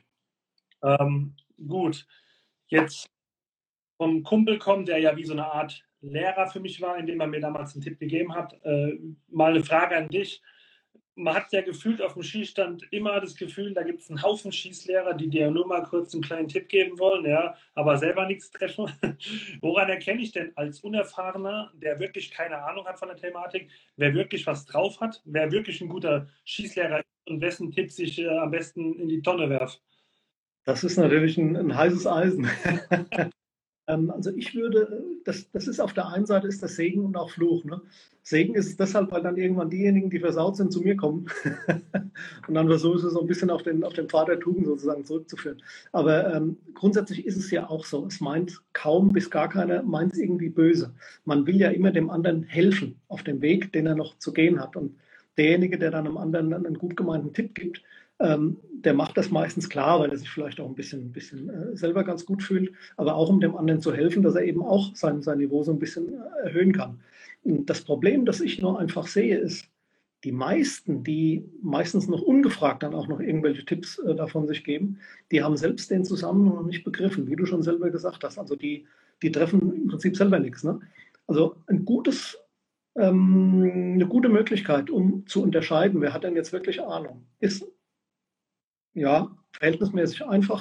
Man guckt sich einfach mal, das hilft natürlich in dieser einen Sekunde dann auch nicht weiter, aber wenn man sich mal so ein bisschen ein, Bild machen will, man guckt sich einfach mal die Ergebnisse an. Was hat derjenige, der einem da gerade Tipps gibt, was hat er denn bisher schon getroffen? Wie lange schießt er denn schon? Hat er denn irgendwo mal schon was, was gewonnen oder auch nicht? Jetzt ist es natürlich nicht so, dass nur die Top-Schützen auch gute Trainer werden können, das ist klar. Aber ich denke einfach, ähm, es gibt es gibt einen, einen russischen ähm, Schriftsteller, Maxim Gorki. Ähm, der hat mal ein ganz, ganz witziges Zitat gebracht. Der hat gesagt, äh, man muss nicht in der Pfanne gelegen haben, um über einen Schnitzel zu schreiben. Da würde ich jetzt immer sagen, okay, das mag schon sein. Aber ähm, wenn man einem Schützen wirklich helfen will, der sich gerade wie ein Schnitzel fühlt, dann ist es schon sehr hilfreich, wenn man selber weiß, wie es ist, gebraten zu werden. Ne? Also wenn ich selber ein guter Schütze bin oder war, und gleichzeitig damit auch noch über einen großen Erfahrungsschatz verfüge, wie fühlt sich das in der speziellen Finalsituation an, wenn es spitz auf Knopf geht, was wir vorhin darüber gesprochen haben. Mit welchen Gedanken kannst du dich hochholen oder selber niedermachen? Ne? So diese, diese Sachen, da gibt es ja noch tausend andere Beispiele. Wenn ich das weiß, wie ich es kann, dann habe ich auch eine ganz andere Autorität dem anderen gegenüber. Ne? Und nimmt er solche Tipps eigentlich auch viel besser an. Das heißt, nochmal, das eine ist, man guckt einfach, was hat er denn selber schon geschossen? Nicht nur, ist er jetzt gerade in diesem Wettkampf ist er gut oder äh, was hat er denn in der Vergangenheit äh, getroffen? Das ist das eine. Das andere Wichtige, was ich den Leuten dann immer rate, ist, stellt Fragen. Wenn euch einer sagt, mach das mal so und so, schieß mal ein bisschen schneller, halt mal die Flinte ein bisschen anders. Warum? Warum soll ich das machen? Ja, weil das und das. Ja, warum denn? Was bringt mir das denn? Ja, weil du schneller bist zum Beispiel. Ja, warum soll ich denn schneller sein? Und irgendwann werdet ihr dahinter kommen, ob derjenige wirklich logisch komplett begründen kann, ob das wirklich auch eine Struktur dahinter ist oder ob er dann irgendwann sagt, naja, weil man es halt so macht oder weil man es schon 30 Jahre macht oder weil es besser ist. Spätestens dann ist das ein deutliches Indiz, dass der andere das selbst noch nicht verstanden hat. Ich glaube, Albert Einstein hat es mal gesagt, wenn du es nicht einem Sechsjährigen erklären kannst, hast du es selber nicht kapiert. Ja, natürlich so, so ungefähr. Auf der anderen Seite ist es auch wieder so, man lernt natürlich auch immer wieder ein Stück weit über sich selbst und über den Vorgang, je öfter man drüber redet. Aber man muss es trotzdem erstmal selber verstanden haben, um das dann auch so rüberzubringen. Was hältst du davon, wenn ein Schießlehrer zu seinem Schützling geht und sagt, du musst genau so stehen und die Schultern so und am besten so und du kommst dir vor wie so einer, der gerade festgeklebt wurde, hast überhaupt keine Bewegung und fühlst dich total unwohl und weißt genau, so treffe ich nichts, aber oh, der hat ja gesagt, ich soll es so machen. Was hältst du ja. von. Haltung ja, auch da ist es natürlich wieder so, äh, lässt sich mit einem Wort äh, schlecht beantworten, zumindest nicht von mir. Ich denke, man muss auch da Ähm, jemand, der selbst noch nicht viel Routine hat, der weiß auch noch nicht einfach gesagt, was ihm gut tut. Das heißt, er hat auch noch kein großes Bewegungsgefühl, vielleicht sonst im Leben, vielleicht in seinem Sport, Tennis, sonst wie, aber meinetwegen noch nicht im Schießen, weil er einfach noch keine 1000, 10.000, 100.000 Schuss gemacht hat. Das heißt, man muss am Anfang auch immer ein bisschen offen sein und sagen, okay, wenn der Trainer, der das und das schon äh, meinetwegen erreicht hat und Erfahrung hat und sowas, wenn dem er das sagt, dass das gut ist, dann ist es wohl auch so, selbst wenn es sich im Moment ein bisschen komisch anfühlt. Also das ist schon ganz sinnvoll. Aber nochmal, ich kann als Trainer sowas auch nur anraten und vermitteln, wenn ich selber die Zusammenhänge kenne. Und wenn ich ihm genau das sagen kann, sprich, das muss sich jetzt ein bisschen komisch anfühlen und da muss es ein bisschen ziehen, aus den und den und den Gründen. Stabilität, Flexibilität, Zusammenhang, Schwerpunkt, Verlagerung, Koordination, diese ganzen Dinge. Ne? Und je mehr derjenige dann auch oder diejenige dann das übt, umso automatisierter, wieder Stichwort Automatisierung, geht das dann auch und dann fühlt man sich irgendwann auch wohl mit dem, was man tut. Das gilt natürlich nicht universell. Man kann nicht sein Leben lang auf einem Bein stehen und schießen, kann man wahrscheinlich schon. Aber die Frage ist, ist das dann auch wirklich erfolgversprechend? Aber die, die zentralen Dinge, die richtig sind, die sind am Anfang vielleicht ein bisschen ungewohnt und, schwierig. Das schleift sich dann aber relativ schnell ein. Okay. Ähm, jetzt gibt es ja auch, sage ich mal, äh, Jagdprüfungen oder Jagdschulen, die fangen zum Beispiel im tiefsten Dezember mit dem Schießtraining an. Das heißt, jeder, der schon mal auf Skiständen war, der weiß genau, da ist es arschkalt. Ja? Ähm, und die Prüfung ist dann vielleicht im Juni, wo du mit T-Shirt trainierst. Ja? Was würdest du empfehlen, so grundsätzlich bezüglich Kleidung, äh, Equipment? Was braucht man? Was unterstützt einen bei einem guten Schuss? Ja, das ist auch wieder nicht, nicht ganz so einfach. Du hast ein gutes Beispiel gebracht. Einmal im Winter und einmal im Sommer, klar. Ähm, im Sommer hat man eher weniger an, eher nur ein T-Shirt und dann die Schießjacke vielleicht noch, ist klar. Im Winter, wenn du das zweimal machst, bist du krank. Ähm, das heißt, man muss es natürlich auch immer so ein bisschen, bisschen angepasst haben. Also im Winter habe ich auch eine Jacke mehr an, ist klar. Und vielleicht noch eine kleine Skiunterwäsche oder sowas, ein bisschen, bisschen dünnere.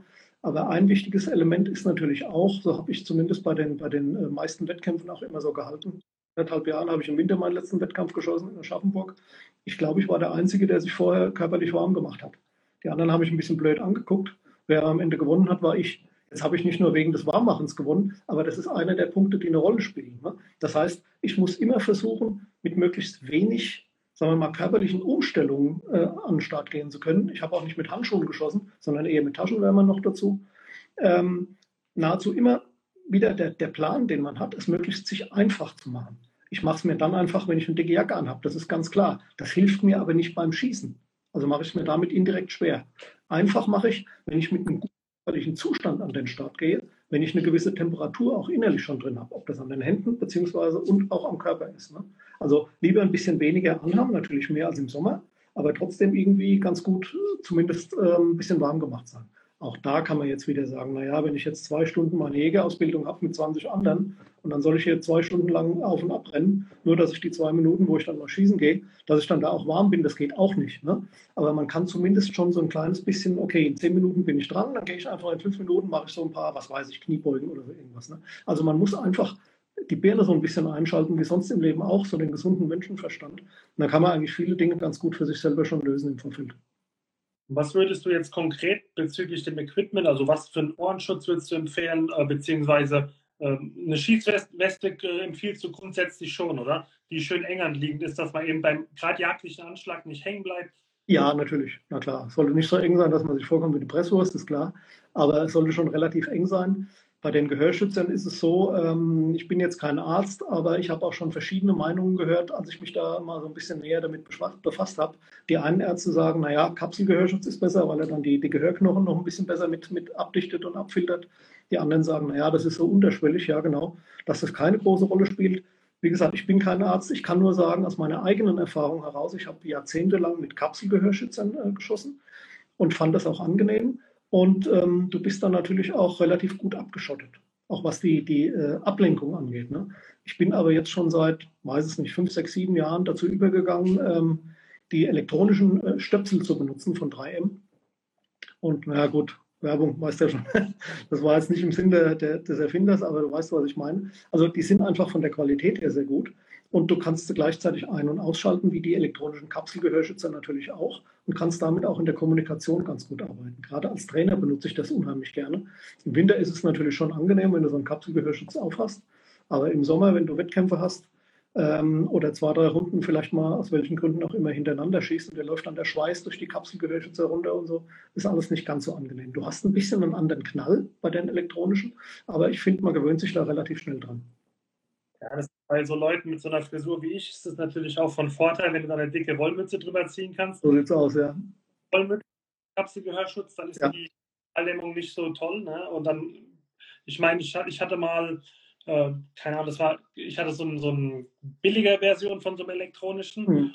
wirklich den ganzen Tag auf dem Radstand mit. Ich sag dir, wir haben abends die Ohren geklingelt, ja. Das also. Ja, natürlich. Also die Dinge sind schon auch nicht günstig, aber ich muss sagen, die, die haben wirklich eine herausragende Qualität. Ist so. Ähm, wie, wie, stehst du zu dem Thema mit der Schießbrille? Weil es gibt ja Schießbrillen, die haben ja so spezielle Gläser, die dann zum Beispiel auch eine Taube ähm, besser hervorheben, dass sie dir mehr ja. musst.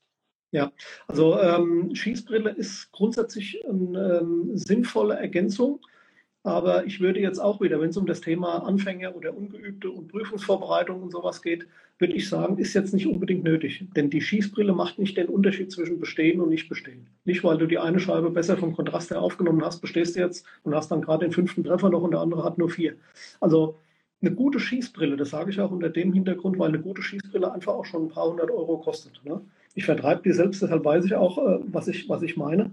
Ich habe meine Schießbrille inzwischen seit fast 20 Jahren. Ich habe mir einfach einmal einen neuen Rahmen dazu äh, gekauft, äh, bestellt. Ähm, aber die sind von den Gläsern einfach so herausragend von der Langlebigkeit her. Das heißt, die machen dann den Preis einfach mehr, mehr als mit. Ne? Das ist das eine. Ähm, das bedeutet aber, wie gesagt, das bedeutet aber nicht, dass das jetzt den durchschlagenden Erfolg bildet. Bei 25 Treffern ist es jetzt nicht so, dass man 15 ohne, ohne gescheite Schießbrille und 25 oder 24 mit Brille. Das, so groß ist der Unterschied. Das macht vielleicht mal eine Scheibe aus ne, oder zwei. Klar, wenn die Bedingungen dann wirklich schwierig sind, dann kann das auch schon mal mehr, mehr bedeuten. Aber ähm, die Brille ist am Anfang nicht zwingend notwendig, sagen wir es mal so. Wer das mittel- und langfristig dann ein bisschen professioneller angeht, und sagt, er geht auch mal auf Wettkämpfe und will dann sich schon ein bisschen, ein bisschen weiter äh, bewegen, leistungsmäßig, dann würde ich immer sagen, ja, eine professionelle Schießbrille, eventuell auch angepasst mit, mit geschliffenen Gläsern. Da gibt es auch so Kombinationen, dass man also einen inneren Rahmen dann benutzt, Gläser einschleifen und hat dann eben das farbige Glas trotzdem noch vor den, äh, vor den Augen. Ähm, ich benutze schon, solange ich denken kann, benutze ich Kontaktlinsen. Und dann habe ich sozusagen ähm, meine Schießbrille mit den farbigen Gläsern einfach vor den Kontaktlinsen halte ich noch für eine bessere Lösung, weil du damit nahezu überall ähm, im Vergleich zu den geschliffenen Gläsern ein scharfes Sichtfeld hast. Hm. Jetzt schreibt hier gerade einer, kannst du die mal zeigen? Hast du sie zufällig irgendwo griffbereit liegen oder ist die. Im Augenblick ja. Ich glaube, ich muss mal eine, eine Schublade aufmachen. Ich bin in 10 Sekunden wieder da. Moment.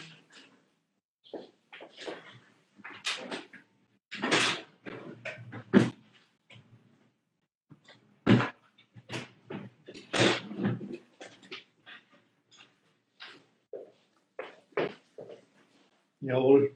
Ich glaube, es waren acht Sekunden. Das ist mein, mein Modell hier. Da.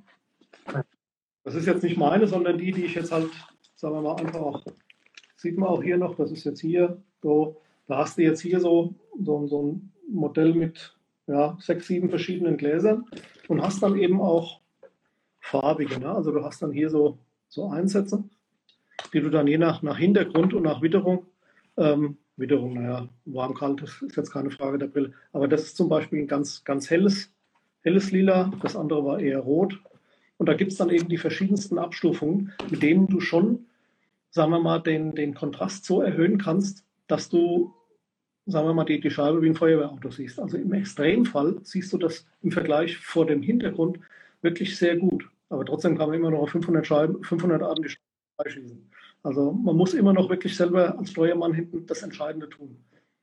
Gibt es dann da so, so, so, eine, so, ein, so ein Guide, wo drin steht, äh, keine Ahnung, nimm die Scheibe bei einer Tonwand oder bei irgendeiner Felswand oder muss man einfach probieren? Ja, man muss, würde ich, würde ich immer sagen, man muss auf jeden Fall selbst probieren, weil äh, auch da muss ich wieder sagen, ich bin weder ein Optiker noch ein Augenarzt, aber ich habe die Erfahrung gemacht, jedes Auge ist ein kleines bisschen anders. Dem einen sind die Gläser, die der eine äh, nimmt, sind der anderen schon zu dunkel. Ähm, generell würde ich immer sagen, je dunkler das Umgebungslicht, also je, je trüber, sagen wir mal, der Tag, umso heller sollte das Brillenglas sein und umgedreht. Also bei hellen, klaren Sommertagen mit viel Licht, ohne Wolken, mit viel Sonne, sollte man ein dunkleres Glas nehmen, das das Licht ein bisschen rausfiltert und den Kontrast zur Scheibe gleichzeitig erhöht. Das ist ungefähr so wie beim Angeln. Hast du helles Wasser, nimmst du naturfarbene Köder und hast du trübes Wasser, nimmst du die Knallfarben. Genau, ja. Ähm, gut, okay, interessant auf jeden Fall. Ähm, jetzt braucht man natürlich nicht nur eine Schießweste, eine Brille und einen Gehörschutz, sondern man braucht auch ähm, eine Flinte. Jetzt angenommen, man ist Einsteiger, hat frisch den Jagdschein bestanden und denkt sich, okay, ich werde die Krähen bejagen, vielleicht mal die ein oder andere Ente, aber habe auch Interesse, mal auf den Trab- und Skeetstand zu gehen, also alles jagdlich jetzt, ja. Ähm, was würdest du so einer Person empfehlen? Was für eine Lauflänge? Auf was sollte man achten? Ja, auch da, wie du es schon gesagt hast, man muss da so ein bisschen differenzieren. Will sich einer nur für die Prüfung so einigermaßen fit machen, dass er zu Hause vielleicht auch mal, je nach Bestimmung, dann auch mal die Flinte mitnehmen kann, kann da mal so ein bisschen üben und will die dann eher auf der Jagd führen. Oder will dann eben wirklich so ein bisschen auf Wettkämpfe gehen und so ein bisschen mehr oder weniger auf dem Schießstand üben, was ja eigentlich auch immer äh, anzuraten ist. Auch allein schon im Sinne der Jagdethik, dass man wirklich auch einen sauberen Schuss dann wirklich auch lernt. Ähm, ich würde grundsätzlich immer sagen, die Lauflänge sollte 75 oder 76 Zentimeter sein. Je kürzer die ist, umso eher ist man wieder davon, darauf, an, ähm, darauf angewiesen, auf relativ kurze Entfernungen zu schießen. 75 ist eigentlich ein ganz gutes Around-Maß. Dann kann man zur Not auch mal äh, Skeet schießen. Ich habe jahrelang mit meiner Doppeltrapflinte Skeet geschossen, der hat einen 75er Lauf und war da eigentlich auch ja, gar nicht so unzufrieden, sagen wir mal. Kam auch bis zur deutschen Meisterschaft. Also von daher, da musste auch schon mal zwei, drei Scheiben treffen hintereinander. Ähm, und 75, denke ich, ist da eigentlich immer ein ganz guter Kompromiss. Die Chokes sollten, wenn möglich, immer verstellbar sein. Das heißt, Multi-Choke sollte die Flinte schon haben. Ähm, der Schaft sollte jagdlich geschäftet sein, also kein sportlicher Schaft, die eher für den Voranschlag sozusagen sinnvoll ist. Ähm, und der jagdliche Schaft ist einfach ein bisschen kürzer, sodass man dann eher eben aus dem jagdlichen, aus dem Hüftanschlag gut in die Schulter kommt. Damit kann man dann aber auch mal einen sportlichen, also mal einen Voranschlag mal eine Runde schießen. Das ist auch überhaupt kein Problem. Aber aus dem Bewegungsanschlag heraus hat ein kürzerer Schaft einfach Vorteile. Das ist ganz klar. Okay, also sagst du, es ist zu empfehlen, verstellbaren Schaft sich zu holen? Ja, äh, ja würde ich, würd ich schon sagen, weil ähm, es ist zwar schon so, dass die, dass die Standardschäfte, wie der Name schon sagt, ähm, sagen wir mal, den, den breiten Standard repräsentieren und deshalb sicher relativ viele der, der Schützen der Neueinsteiger so einigermaßen passen. Wenn ich aber einen verstellbaren Schaftrücken dabei habe, dann kann ich diesen Standardschaft trotzdem noch mal ein paar Prozent an mich anpassen. Das heißt, ich kann dann sagen, okay, der Schaft passt mir jetzt so einigermaßen. Und dann stellt man meinetwegen noch zwei, drei Millimeter höher oder zur Seite, wie auch immer. Und dann passt es aber richtig. Und das kann dann unter Umständen auch den Ausschlag nochmal geben. Also verstellbaren Schaftrücken ist jetzt äh, kein riesen finanzieller Einsatz, wo das dann mehr kostet, ist aber auf jeden Fall sinnvoll. Ja. Was man, glaube ich, auch noch beachten sollte in der heutigen Zeit, ist ein Stahlschrotbeschuss, äh, wenn man auch die Flinte vielleicht holt, ähm, weil wir wissen alle nicht, wo die Reise hingeht, ja, ja. und äh, beim von Gesetzgeberseite her, ja, dass da gegebenenfalls das Bleiverbot kommt. Ja. mit einer Flinte, die vielleicht ideal passt, aber nicht geschossen werden darf, ein Problem. Ne? Ja, natürlich, vollkommen richtig, klar. Ähm, jetzt Dennis, welche Chokes empfiehlst du fürs Trab und Skeet, beziehungsweise auf der Jagd? Ähm. Ja, also ich würde, ähm, Trab würde ich schon sagen, entweder dreiviertel voll, das heißt unten dreiviertel, oben Vollchoke. Das heißt, der untere Lauf ist dann logischerweise auch ein bisschen offener als der obere, weil der untere ja in aller Regel auch als erstes abgegeben wird. Das heißt, die Schussentfernung ist da ein bisschen geringer. Deshalb sollte der Choke auch ein bisschen offener sein. Ähm, das hängt auch so ein bisschen vom, ja, von der, vom, vom Hersteller ab. Also ich hatte früher immer den Eindruck, ähm, ich nehme Dreiviertel und voll oder sieben Zehntel. Das heißt, es ist so ein bisschen ähm, ein, ein, Tick offener als Dreiviertel im unteren Lauf. Und als ich dann ähm, zu Krieghoff gewechselt bin, die ich jetzt schon zehn Jahre schieße, hatte ich sofort den Eindruck, die Gabe ist relativ eng. Das heißt, ich habe dann jeweils die, die Chokes ein bisschen offener gewählt, also halb, dreiviertel, und habe dann die gleichen guten Treffer gehabt wie vorher mit einem engeren Choke bei Parazzi. Und ähm, von daher muss ich sagen, man muss da schon ein bisschen differenzieren und muss auch so ein kleines bisschen gucken, wie passt denn die Munition, die ich bevorzugt schieße, wie passt die denn dazu? Auch da muss man sagen, das ist auch schon ein bisschen erfahrungsabhängig. Also jetzt zwei, zwei Schuss irgendwie auf die Anschussscheibe zu machen und dann die Schrote auszulesen, das kann man mal machen, halte ich aber nicht unbedingt für sinnvoll. Ich habe ich, glaube ich, in meinem Leben zweimal gemacht. Ansonsten, wenn ich eine neue Munition irgendwie hatte, getestet hatte oder neue Jokes, dann habe ich das auf die Scheibe getestet. Das heißt, ich habe dann mehrere Runden geschossen und habe immer wieder geguckt, wie ist denn jetzt der Treffer? Wie bin ich denn abgekommen? Hätte das ein guter Treffer sein müssen, weil ich einfach äh, gut drauf war? Oder war das schon so äh, relativ wackelig? Und daran, das erfordert natürlich viel Routine, das ist ganz klar. Aber daran konnte ich dann sozusagen auch mir selber ein, ein stichhaltiges Bild äh, machen, um zu sagen, okay, diese Kombination Choke und Munition, die ist für mich am besten. Ja. Im Skeet ist es so, wie der Name schon sagt, sollte man schon eher Skeet-Chokes nehmen. Manche nehmen auch einen Zylinder, äh, meinetwegen, und manche schießen auch einen Viertelchoke im zweiten Lauf, gerade bei der Vierer-Dublette, im, im Sportlichen vielleicht noch. Aber in der Regel, so für den Hausgebrauch, gerade wenn man noch nicht so viel Routine hat, würde ich da immer sagen, zwei Ski-Chokes rein, fertig. Ja, nee, er schreibt auch gerade, er hat selbst halb und drei Viertel drin. Also das so ist es bei mir auch bei meiner jagdlichen Flinte, also halb und drei Viertel. Ja. Ähm, ich, das, wie du sagst, dass man einfach Learning by Doing, man muss es testen, wie es für einen liegt, wie, wie das Gefühl am besten ist. Ich habe tatsächlich früher mit Volljoke geschossen, mhm. dann mal ein bisschen rumprobiert und da bin ich dann auch bei dieser Konstellation gelandet. Ich Mhm. Ja, genau, muss man probieren. Und auf der Yacht, wie du schon sagst, würde ich auch eher, sagen wir mal, so halb, drei Viertel nehmen. Ne? Wobei, dann hast du ja sowieso, die Schrotpatronen haben ja dann, sind ja nicht unbedingt äh, beschränkt wie im, im, sportlichen oder yachtlichen Wettkampfschießen äh, von, der, von der Schrotmenge, also vom Gewicht. Und von daher hast du da natürlich dann auch nochmal eine andere Wirkung. Das stimmt. Ähm, gut, ich würde gerne noch mal kurz über deine Tätigkeit als Schießtrainer ähm, sprechen. Und ja. zwar so das Verhältnis von Sportschützen zu Jägern. Und ich meine jetzt nicht mit Verhältnis, wie die sich verstehen, sondern wie viel Prozent Jäger und wie viel Prozent Sportschützen unterrichtest du?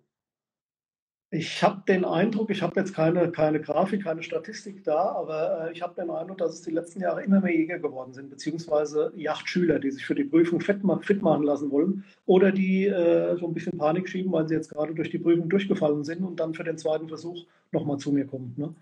Ähm, auch da kann man sagen, am besten nicht über Nacht kommen, sondern lieber ein bisschen früher. Wenn ich weiß, ich habe in einem halben Jahr eine Ausbildung, oder einen Intensivkurs, dass ich dann vorher vielleicht mal äh, ein paar, paar Stunden nehme und mir einfach die Grundzüge nochmal äh, beibringen lasse. Ich habe gerade diese Woche zwei gehabt, die äh, sozusagen auch wirklich, wirklich begeistert waren, wie einfach es sein kann. Man schießt immer noch vorbei, das ist vollkommen klar. Aber wenn man die Zusammenhänge mal vernünftig ähm, mitbekommt und mal erklärt bekommt, woran es liegt, wie man sich selber behelfen kann, dann erzeugt das schon eine ganz andere Form von Sicherheit, von Selbstbewusstsein. Das ist ein ganz wichtiger Weg. Und jetzt nochmal auf die Frage zurückzukommen. Also ich denke, es werden schon mehr, mehr Jäger als in den, in den letzten Jahren. Und vom Verhältnis her würde ich sagen, sagen wir mal so zwei Drittel äh, Sportschützen, ein Drittel Jäger. Aber es ist fast schon 50-50. Du hast jetzt erzählt, dass auch Leute zu dir kommen, die, sage ich mal, noch ganz grün hinter den Ohren sind und noch keine Erfahrung haben. Ja. Hältst du davon, wenn jetzt, sage ich mal, ich hätte keinen Jagdschein, habe noch nie mit der Flinte geschossen mein Kumpel, ja, nennen wir ihn mal Harry, der Harry sagt, du, ich habe da noch so ein paar alte Schrotpatronen, wir können ja mal auf den Stand gehen, mal ein paar Schuss machen, dann weißt du, wie das ist. Hältst du sowas für sinnvoll, dass man wirklich mit jemandem auf den Stand geht, der selber überhaupt eigentlich keine Ahnung hat? Ja. er eher schon oder sollte man da vor ja, würde ich schon sagen. Also es geht natürlich auch immer darum, ähm, so ein bisschen reinzuschnuppern. Ne? Also dass man zumindest erstmal, wie du gerade gesagt hast, dass man zumindest erstmal so ein bisschen ein Bild hat, wie fühlt sich das an und was ist das, ist das überhaupt was für mich? Und da kann das natürlich schon helfen, wenn du einen hast, den du kennst, zu dem du ein gutes Verhältnis hast, der dich dann mitnimmt. Allerdings muss man auch immer wieder sagen, also es muss einfach wirklich gewährleistet sein, nicht nur weil wir in Deutschland sind, sondern generell der Punkt Sicherheit steht ganz oben. Ne? Also wenn der andere selber irgendwie hier Flinte äh, schon mal laden und dann, ja, ich gebe sie dir, ach nee, guck mal da hinten und da, komm und gleich zwei Schuss am besten noch. Ne? Also dann, dann sträuben sich mir immer wirklich die Haare. Also es muss derjenige, der dabei ist, der die Aufsicht hat und der letztendlich ja auch die Verantwortung trägt, der muss wirklich wissen, was er tut. Ein Schuss rein, nicht mehr und direkt dabei stehen. Und ich mache das normalerweise immer so, ich gebe den Leuten die, Flinte, die äh, Flinte, klar, müssen sie ja selber in der Hand haben, aber ich lege den, den Schuss in den Lauf. Und erst wenn ich merke, sie haben so ein kleines bisschen Zutrauen, ohne dass denen das Ding vor Aufregung fast aus der Hand fällt, erst dann sage ich hier, du kannst dir jetzt äh, die, die Munition aus der Schachtel nehmen. Ja. Also ich muss sagen, ich wäre beinahe mal gestorben beim Schießen. Da war eine Jagdanfängerin da, also wirklich das war ein ganz liebes Mädel, aber die wurde tatsächlich im Stich gelassen. Der hat man die Hand gedrückt, da mach mal. Die hat tatsächlich mit zwei Schuss geladen, ist in den Anschlag, hat geschossen, hat getroffen und was macht die? Dreht sich zum Publikum an und lacht das Publikum an, so nach heute offen. Und ich habe ein Meter Entfernung in den Schrotlauf geguckt, der geladen war und nicht, ja. da ist mir anders geworden. Das glaube ich dir, ja. Das will ich auch nie erleben. Aber genau deshalb, äh, wenn ich irgendwo dabei bin und, und selber irgendwie die Verantwortung habe, aber auch wenn ich jemanden sehe, wo ich, wo du ja selber, wenn du die Routine hast, sofort feststellst, der ist, der hat die, der weiß, was er tut, der kann mit der Flinte umgehen. Wenn er das nicht kann, dann bin ich entweder direkt da und sage, so und so läuft's und nicht anders, sonst fliegst du vom Stand. Oder ich bin der Erste, der, der wirklich, keine Ahnung, hinter den Busch geht. Nee, Busch bringt auch nichts, aber hinter einer Steinmauer. Nutzt jetzt, so wie beim Bombenräumkommando so. ja. Ähm, okay, ähm, jetzt, wie läuft denn so ein Training bei dir ab? Angenommen, also ich kontaktiere dich, man kann ja über deine Homepage deine Kontaktdaten rauskriegen oder jetzt hier auch über deinen Instagram-Kanal. Ja. Ähm, schreib dich an, du Waldemar, ich würde gerne mal bei dir ein Training machen, ihr macht einen Termin aus. Wie läuft so eine Stunde ab? Was macht man da? Geht natürlich immer darum, ähm, ich würde immer empfehlen, anderthalb oder zwei Stunden, weil du, hast du jetzt vielleicht und die anderen sicher auch schon gemerkt, also es ist ziemlich viel, was ich zu sagen habe zum Schießen, sonst manchmal vielleicht ein bisschen mehr oder weniger, aber zum Schießen fällt mir schon relativ viel ein. Von daher wird speziell die erste Einheit, egal wie lange die dauert, wird das schon viel Theorie sein. Das bedeutet aber auch, dass derjenige oder diejenige, die dann mit mir diese, diese Einheit machen, dass sie dann am Ende schon ziemlich erledigt sind, ziemlich platt, weil es einfach viel Input ist viel Neues. Das ist ja jetzt keine Quantenphysik, das sind ja verhältnismäßig einfache und logische Zusammenhänge, aber es ist einfach viel für den Anfang. Ne? Das heißt, wir werden da gar nicht mal so viel schießen, sondern mehr besprechen, warum und wieso. Was steht dahinter? Aber genau das ist ja das Entscheidende, was dann dem Ungeübten auf alle Zeiten später helfen kann, das Richtige vom Falschen zu unterscheiden und auch, was wir vorhin schon besprochen haben, zu erkennen, das, was der eine mir jetzt rät, so gut er es meint, hat das überhaupt Zukunft? Hat das Sinn für mich? Oder ist das einfach vielleicht nichts, was, was, was nur selber bei ihm funktioniert, aber bei keinem anderen? Ne? Da geht es also darum, wirklich die, die Grundlagen mal zu legen und zu schulen. Und dann mache ich das normalerweise immer so, ähm, das hängt dann davon ab, ob das ein kompletter Anfänger ist ähm, oder jemand, der schon eine gewisse Routine mitbringt. Das muss jetzt kein Halbprofi sein, aber einfach der, sagen wir mal, schon ein paar Wochen, ein paar Monate schießt. Wochen, ja, ist ein bisschen knapp, aber Monate, sagen wir mal, oder ein Jahr, zwei Jahre ähm, dann mache ich normalerweise eine Videoanalyse oder gerade wenn jemand, sagen wir mal, im Jagdkurs schon drin ist und schon ein paar Kurse gemacht hat, Kurse nicht, sondern sagen wir, ein paar Mal geschossen, also schon eine gewisse Routine mit der Flinte im Umgang, Bewegung der Flinte zur Scheibe, dann mache ich da normalerweise eine Videoanalyse, drei, vier, fünf Videos aus verschiedenen Positionen, natürlich nicht von vorne, so schnell bin ich auch nicht, aber so von der Seite und von hinten. Und ähm, das Video, beziehungsweise die Videos gucken wir uns dann an und anhand der Videos kann man dann sehr gut besprechen. Guck mal da, da stimmt dein Schwerpunkt nicht, da stimmt deine Bewegung nicht, da nimmst du den Kopf vom Schaft, da gehst du nach hinten, was auch immer. Ne? Und kann dann daran einfach sehr gut sehen, weil viele Leute sich zu dem Zeitpunkt noch nie selbst haben schießen sehen von, von außen und kann dann auch ein besseres Verständnis dann auch wecken. Ne? Und dann ähm, wird sozusagen am Ende noch eine, ähm, ja, so, so einen individuellen Plan so ein bisschen ausgearbeitet. Man geht dann anschließend nochmal schießen nach der, nach der Theorieeinheit und sagt dann hier, weißt du noch, das haben wir ja eben so besprochen und jetzt achte mal darauf. Und dann, ich will nicht sagen, das sind dann Hausaufgaben, aber ähm, ich gebe den Leuten dann nochmal über, über eine Cloud, wo die Videos dann sozusagen runtergeladen werden können, gebe ich denen auch nochmal eine Videoanalyse dessen, was wir live gemacht haben. Und in der Analyse können Sie sich selbst nochmal ansehen mit meinem gesprochenen Kommentar dazu. Und damit haben Sie sozusagen den großen Vorteil, dass Sie sich einmal reinsehen ohne Kommentar und einmal mit Kommentar und können dann damit auch immer wieder vergleichen, was ist das jetzt, was hat er gesagt, wie meint er das und spulst zurück, spulst vor. Dann gibt es äh, meistens äh, eine Datei über Trockentraining, im Moment glaube ich so 15 oder 16 Seiten, gerade im jagdlichen oder sportlichen Bereich, je nachdem, was du, was du machst, äh, was du für Anforderungen hast. Dann gibt es so ein bisschen was über den Zusammenhang Geschwindigkeiten zwischen Scheibe und Flinte, die Wichtigkeit der Automatisierung, also alles, was so in der Theorie live besprochen wird, auch nochmal zum Nachlesen. Und das ist dann eigentlich immer ein ganz gutes Rundumpaket. Okay. Und wo finden diese Schulungen oder diese Schulung statt, ja, dieser Unterricht? Das ist ganz unterschiedlich. Also ähm, ich bin normalerweise in Wiesbaden. Das ist auch mein, mein Stand, auf dem ich sozusagen groß geworden bin, wenn man so will, auf dem ich jahrelang geschossen habe und auch jetzt noch schieße. Ähm, auch wenn ich inzwischen äh, für Hamburg schieße, für Buchholz. Ähm, und da mache ich also sozusagen meine, meine Lehrgänge. Ich mache das aber auch deutschlandweit. Das heißt, wenn mich ein, ein Verein in Nordrhein-Westfalen oder in Bayern oder sonst wo irgendwie bucht, dann gehe ich da auch hin. Das ist überhaupt keine Frage. Oder ich mache auch Gruppeneinheiten. Ich hatte zum Beispiel letzten Herbst hatte ich 24 äh, Mann aus dem Augsburger Raum, die kamen dann nach Wiesbaden, haben da zwei Tage mit mir geschossen. Und das war einfach eine runde Sache. Ne? Also Einzel- oder Gruppenstunden ist eigentlich kein, ähm, gibt kein Ausschlusskriterium. Das heißt, man kann auch wenn man jetzt in einem Verein ist, wo man, sage ich mal, einen eigenen Verein hat, kann man dich dann auch buchen als Trainer, dass du mal an einem Tag, an einem Samstag also runterkommst und dann da ein Gruppentraining machst. Ja, natürlich, klar. Schreibt einer am liebsten, bist du in Malaga. Den kenne ich, der war da auch schon dabei, Max. auch das Training. Ein, zwei, dreimal im Jahr fährst du da runter, ne? Also fliegst du ja, gut, äh, durch Corona hat sich natürlich alles ein bisschen geändert, das ist klar, aber ich glaube, da bin ich nicht der Einzige, der da so ein bisschen jammert. Wobei das jetzt kein Jammern sein soll, man muss einfach nach vorne gucken. Das ist ja das, was man im Schießen eben auch immer machen soll.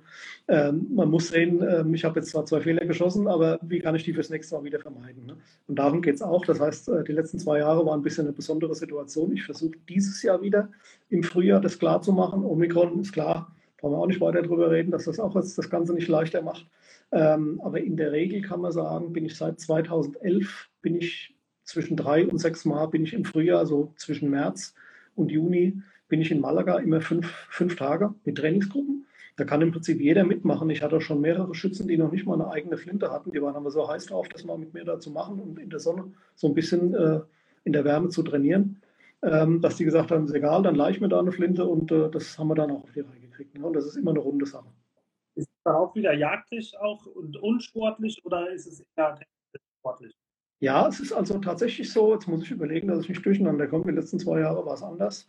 Ich habe vor drei Jahren und ich glaube auch schon vor vier Jahren, habe ich, äh, weil mich jemand äh, angesprochen hat, in Krelingen, als ich da äh, mal trainiert habe, ähm, dass ich da, äh, ob ich das nicht auch mal mit, mit Jägern machen kann, also als, als jagdliches Camp sozusagen. Und da habe ich gesagt, klar, wenn wir ein paar Leute sind und der hat mir dann direkt vier oder fünf äh, Kumpels noch von sich äh, mit, mit eingeladen. Und dann haben wir da ein, ein jagdliches Jägercamp, also mit jagdlich Trab, jagdlich Skeet und auch Parcours haben wir dann gemacht. Und das war auch eine tolle Sache. Das hat sich jetzt schon so eingespielt, dass ich jetzt schon, ich glaube, zum dritten oder vierten Mal dieses Jahr mit Jägern dann noch. Das Geile ist halt auch, wenn du so ein Frühjahr machst, ist es ja vor der Wettkampfsaison, ja. Man hat ja keine Ahnung, wie viel Qualifikationsschießen es in Hessen gibt, aber gefühlt acht Stück oder so, ja. Und wenn man da wirklich mal eine Woche nur schießt, dann ja. kommt ein Flow, wie du es am Anfang gesagt hast, wo ja. dann mhm. Du musst da nicht denken, ach, heute muss ich noch einkaufen und da und da und da, sondern du bist im Tunnel, in deinem Schießtunnel. Ja, genau so ist es. Und das, das Schöne daran ist ja auch, ich kam da eigentlich drauf, äh, nachdem ich da selbst ein, zweimal äh, privat zum Schießen war. Also ich mit meinem, meinem schwedischen Schützenkumpel damals, mit dem Rokan Dalby, war vorhin, glaube ich, auch kurz dabei, ähm, mal da verabredet habe zum Training und dachte dann irgendwann, das ist eigentlich eine, eine, super Location, da kann, man, da kann man gut essen, da kann man die Sonne ein bisschen genießen. Man hat wirklich super Stände, das sind fünf, fünf Stände nebeneinander, die wir in Deutschland sehr selten haben. Ähm, und das heißt, man steht sich auch nicht irgendwie mit anderen Schützen noch auf den Füßen. Da sind immer mal wieder andere Nationen. Die Finnen sind da, die Schweden manchmal, die Engländer, die Schotten, die dann da selbst so ihre Vorbereitungslehrgänge machen. Und ähm, das, was mich, wie gesagt, da selbst dann angesprochen hat, ist, man ist in so einer Lehrgangssituation, wo man unter Gleichgesinnten ist und ist auch mehr oder weniger abgeschottet von seinem üblichen Leben. Das heißt, man geht nicht morgens mal zwei Stunden auf den Stand und nachmittags muss man irgendwie nochmal an den Schreibtisch oder ins Homeoffice wie heutzutage ähm, und muss überlegen, okay, was muss ich nachher noch einkaufen, sondern man ist wirklich mal ein paar Tage weg, unter Gleichgesinnten, wie gesagt, hat die gleichen Interessen, kann auch immer wieder übers Schießen klönen. Dann ist zwischendurch ist immer mal wieder so ein ganz kleiner Theorieblock dabei, nicht zu so viel, dass die Leute äh, nicht irgendwie die Lust verlieren am Schießen, aber gerade so, dass es ein ganz gutes Verhältnis ist. Und abends geht man zusammen essen, geht irgendwie zum, zum Strand, an die, an die Strandbar, ähm, an, den, an den Yachthafen und das ist einfach eine runde Sache. Also die Leute sind da eigentlich immer wirklich, wirklich begeistert. Ja, wirklich geil. Also es macht Lust auf jeden Fall. Ja. Und es ist so, dass ich jetzt fünf Tage durchschießen muss, oder? Wenn ich am dritten Geht auch nicht. Geht auch nicht. Also wir, wir, fahren da äh, mittwochs, fliegen wir da normalerweise hin und dann ist in der Regel auch Mittwoch nur Ankunft im Hotel und abends schön essen gehen und dann Donnerstag, Freitag, Samstag ganztägig schießen. Das sind dann so nachdem zwischen sechs und zehn Runden. Auch so, dass, dass keiner überfordert wird. Wer will, kann dann auch mal sagen, jetzt mache ich mal eine Stunde Pause. ähm, Samstag nochmal einen ganzen Tag, wie gesagt, und Sonntagvormittag in der Regel und dann geht es auch wieder zurück. Und das ist dann auch schon wirklich absolut das, das Maximum. Gerade wenn man das noch nicht so lange gemacht hat, dann ist der Sonntag eigentlich nur noch zum Entspannen. Da macht man dann so ein bisschen kleine Skispiele, die kommen immer mal wieder so zwischendurch. Aber so ein paar Sachen, um den Kopf so ein bisschen frei zu machen und wenn die Kräfte dann so langsam schwinden, dass man trotzdem noch den Spaß dran behält. Ne? Was ist denn so ein Spiel? Wie kann man sich das vorstellen? Ja, es gibt dann zum Beispiel eins, äh, Schütze gegen, gegen Trainer oder, oder äh, Coach gegen, gegen Schützen, wenn man so will. Ne? Das heißt, ähm, wenn ich dann den ersten Tag so hinter mir habe und habe vielleicht noch so zwei, drei Neueinsteiger dabei, die ich vorher noch nicht so kannte, dann weiß ich so ungefähr, wie ist so das, das Leistungsniveau. Und dann kann ich am zweiten oder dritten Tag sagen, okay, wir machen jetzt dieses Spiel und dann ist das so eine Art Finalspiel. Das heißt, es ist für die Jungs dann auch gleichzeitig oder Mädels ist das auch gleichzeitig ein, ein Test, um selbst an der eigenen wie es heute immer so, so gut heißt, Resilienz zu arbeiten, also an der Widerstandskraft. Wie komme ich in der Wettkampfsituation klar? Und mit der Finalsituation. Das sieht dann also so aus, von den sechs Schützen, die dabei sind, die werden eine Reihenfolge gebildet über Zufall. Und ich sage dann, wenn ich die, die Reihenfolge habe, sage ich dann, ihr sechs schießt insgesamt eine Runde, also 25 Scheiben. Und ich gebe euch vor, ihr müsst als Beispiel, je nach Niveau, wie gesagt, ihr müsst zusammen 20 Scheiben treffen. Dann fängt also der Erste an und schießt alleine. Die anderen stehen hinten dran, inklusive mir, und gucken zu. Und das ist dann natürlich auch eine Stresssituation, wenn man da ganz allein vorne steht. Ne?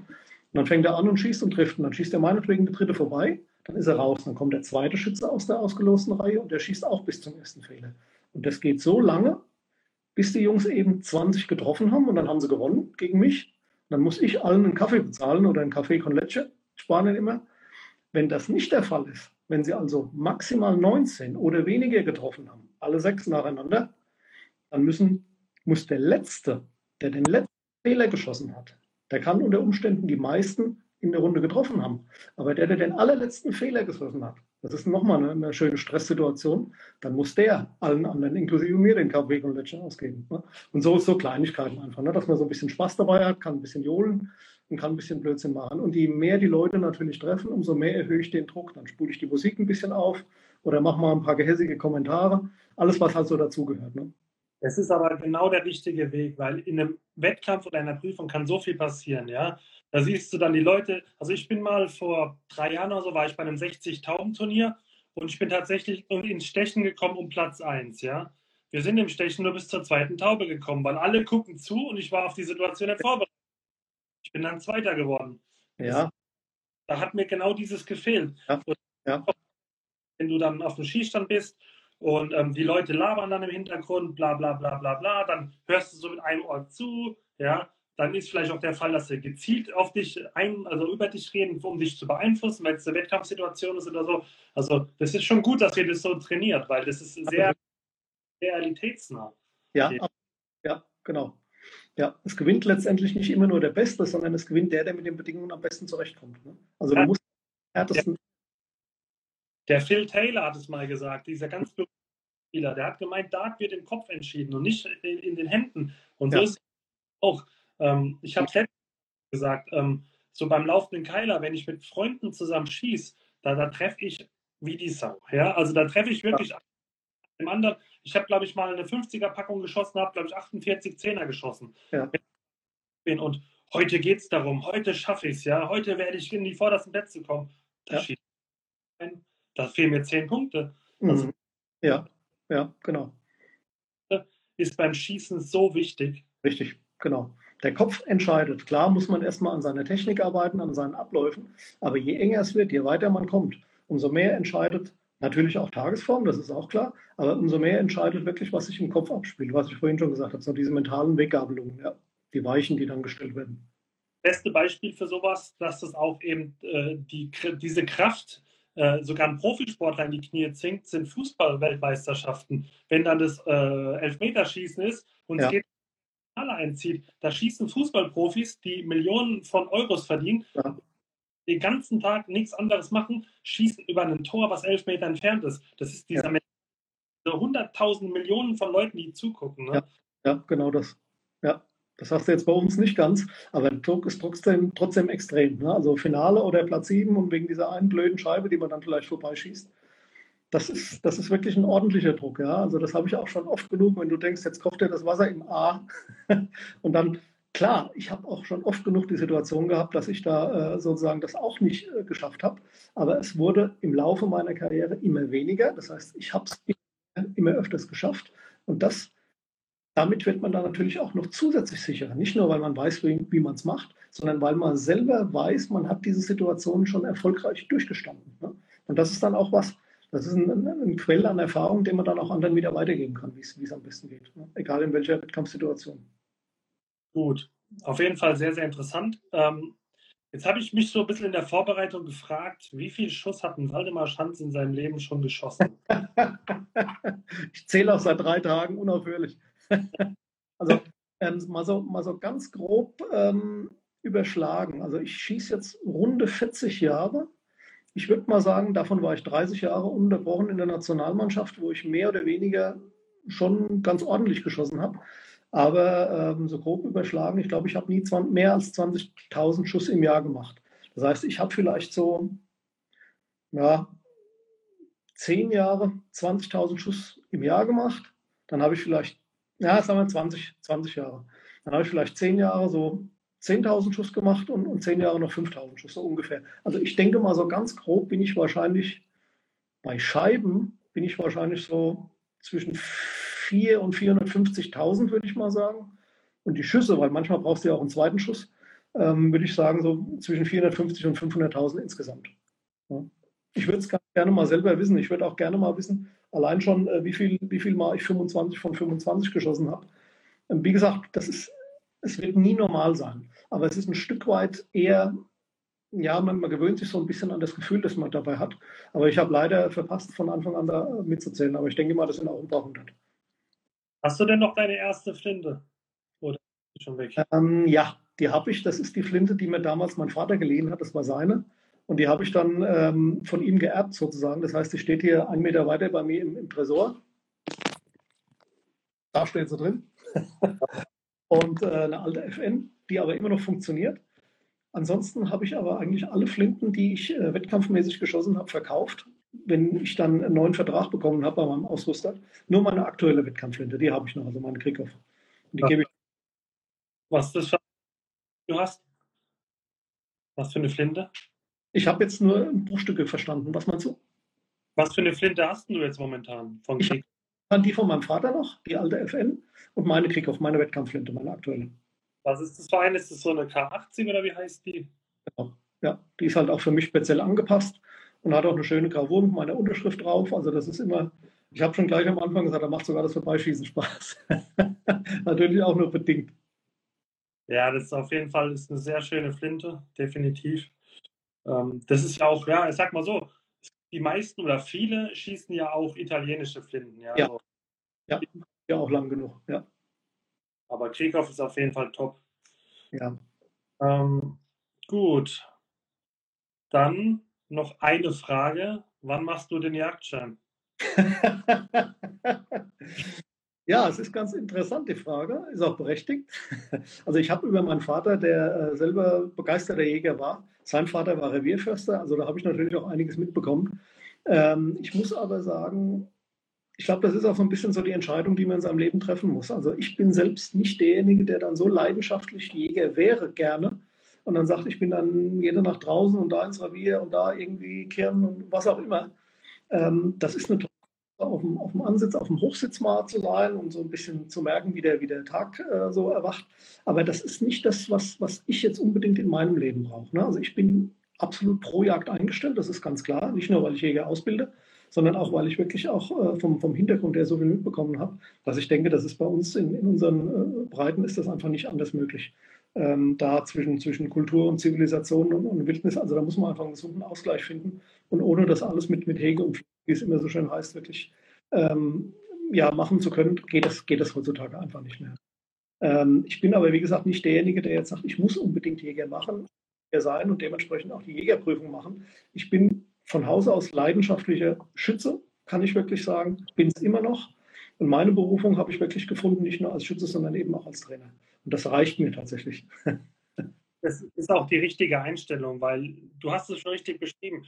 Die Jagd ist auch viel mehr, als viele denken. Und ähm, ich sag mal so, es gibt eigentlich so den Unterschied äh, Jagdscheininhaber und auch wirklich Jäger, also jemand, der es wirklich lebt. Und wenn du schon von vornherein sagst, du hast eigentlich gar nicht die Zeit oder auch die Muße, vielleicht das Thema so extrem zu treiben, dann ist es natürlich auch legitim, dass man es dann nicht macht. Na gut. Ja, genau. Gut, ansonsten, ja, haben wir jetzt schon ziemlich lange geredet. 100 Minuten. Machen wir noch, dann haben wir die 125 gemeinsam voll. Ja, nee. ja genau. Weltrekord. Ähm, für die Leute, die jetzt Interesse haben, mal den Waldemar persönlich kennenzulernen in einer, in einem, in einer Schießstunde, ja. Ähm, Homepage äh, waldemarschanz.de beziehungsweise hier logischerweise coach.waldemar. Mhm. Ähm, ich werde es aber in dem Podcast, den ich auf Spotify beziehungsweise Amazon Music hochlade, nochmal. Die Kontaktdaten. Da könnt ihr gerne mal mit ihm Kontakt aufnehmen und dann weiteres besprechen. Ja, ja na klar. Einfach auf der Website waldemarschanz.de mal angucken. Da sind auch nochmal weitergehende Informationen. Wobei so viel, wie ich jetzt hier erzählt habe, ich glaube, da steht auch nicht groß Neues mehr drauf. Vielleicht noch ein paar schöne Bilder noch von früher bei mir und so das eine oder andere. Klar, meine Kontaktdaten. coach.waldemarschanz.de ist meine E-Mail-Adresse. Das ist auch immer ganz gut. Ja, und dann kann man da garantiert was machen. Na klar. Okay. Ähm, Gibt es noch irgendwas von deiner Seite, was du gerne erzählen möchtest? Ansonsten. Nee, kann ich jetzt, kann ich jetzt so gerade nicht sagen. Also ich bin, hat, hat mir viel Spaß gemacht, war, war schön, sich mit dir zu unterhalten, auch über viele Dinge selbst nochmal neu so nachzudenken und das mal so ein bisschen zu formulieren. War eine rundum gelungene Sache, war toll. Ich finde es auch gut, wie du das so machst mit deinem Podcast. Nicht nur über Instagram, sondern auch so mit deinem, mit deinem Podcast, mit den verschiedenen Dingen. Ich glaube, das wird auch viel zu wenig gemacht, aber das, das neue Format jetzt mit den, mit den uh, Social Media, wobei das natürlich keine Sache von, von einem Tag jetzt ist oder seit gestern, das äh, eröffnet natürlich auch ganz andere Möglichkeiten. Und wenn man die dann in diesem Zusammenhang so, so positiv einfach auch nutzt, dann ist das wirklich was, wo man sagen kann, jawohl, das ist eine gute Sache und ist nicht nur so, dass man sich im Internet, wie das leider heute ja fast schon an der Tagesordnung ist, an jeder Ecke dann irgendwie gegenseitig beschimpft und unter der Gürtellinie und in der Anonymität irgendwie versteckt. Und ähm, dann, dann ist es einfach auch, keine Ahnung, dann macht es keinen Spaß und dann, dann bringt es die Leute einfach gegeneinander auf. Aber das ist der richtige Weg. Schön, freut mich. Das ist so ein bisschen als meine Mission, sage ich mal, die Leute an das Thema ranzuführen, weil ähm, ich habe damals, als ich die Entscheidung getroffen habe, den Jagdschein zu machen, eigentlich gar nicht gewusst, so wie, wie der Hase läuft, sage ich jetzt mal. Also ich wusste nicht, was soll ich machen. Ja, klar, man kann sich äh, gewisse Bücher kaufen und kann ja. lesen, aber wir leben halt in Zeiten, wo, wenn du dir ein neues Fahrrad kaufen willst, da guckst du halt ein YouTube-Video an, wie einer mit dem Fahrrad durch die Gegend tuckert. Und ähm, deswegen, also ich nutze mittlerweile selber in diversen Bereichen Podcasts. Ja, und warum soll ich dann nicht mal einem Jagdschüler, sage ich mal, eine positive Abwechslung zu dem typischen Prüfungsthemen äh, bereiten. Der kann dann zur Arbeit fahren und dann hört er sich halt mal an, was der Seif erzählt. Ne? Ja, genau so ist es, ja. Ja, ja richtig. Okay, Waldemar, hat mich gefreut. Dann wünsche ich Abend und bis demnächst. Danke, bis dann und Mach's. tschüss. Ciao, ciao.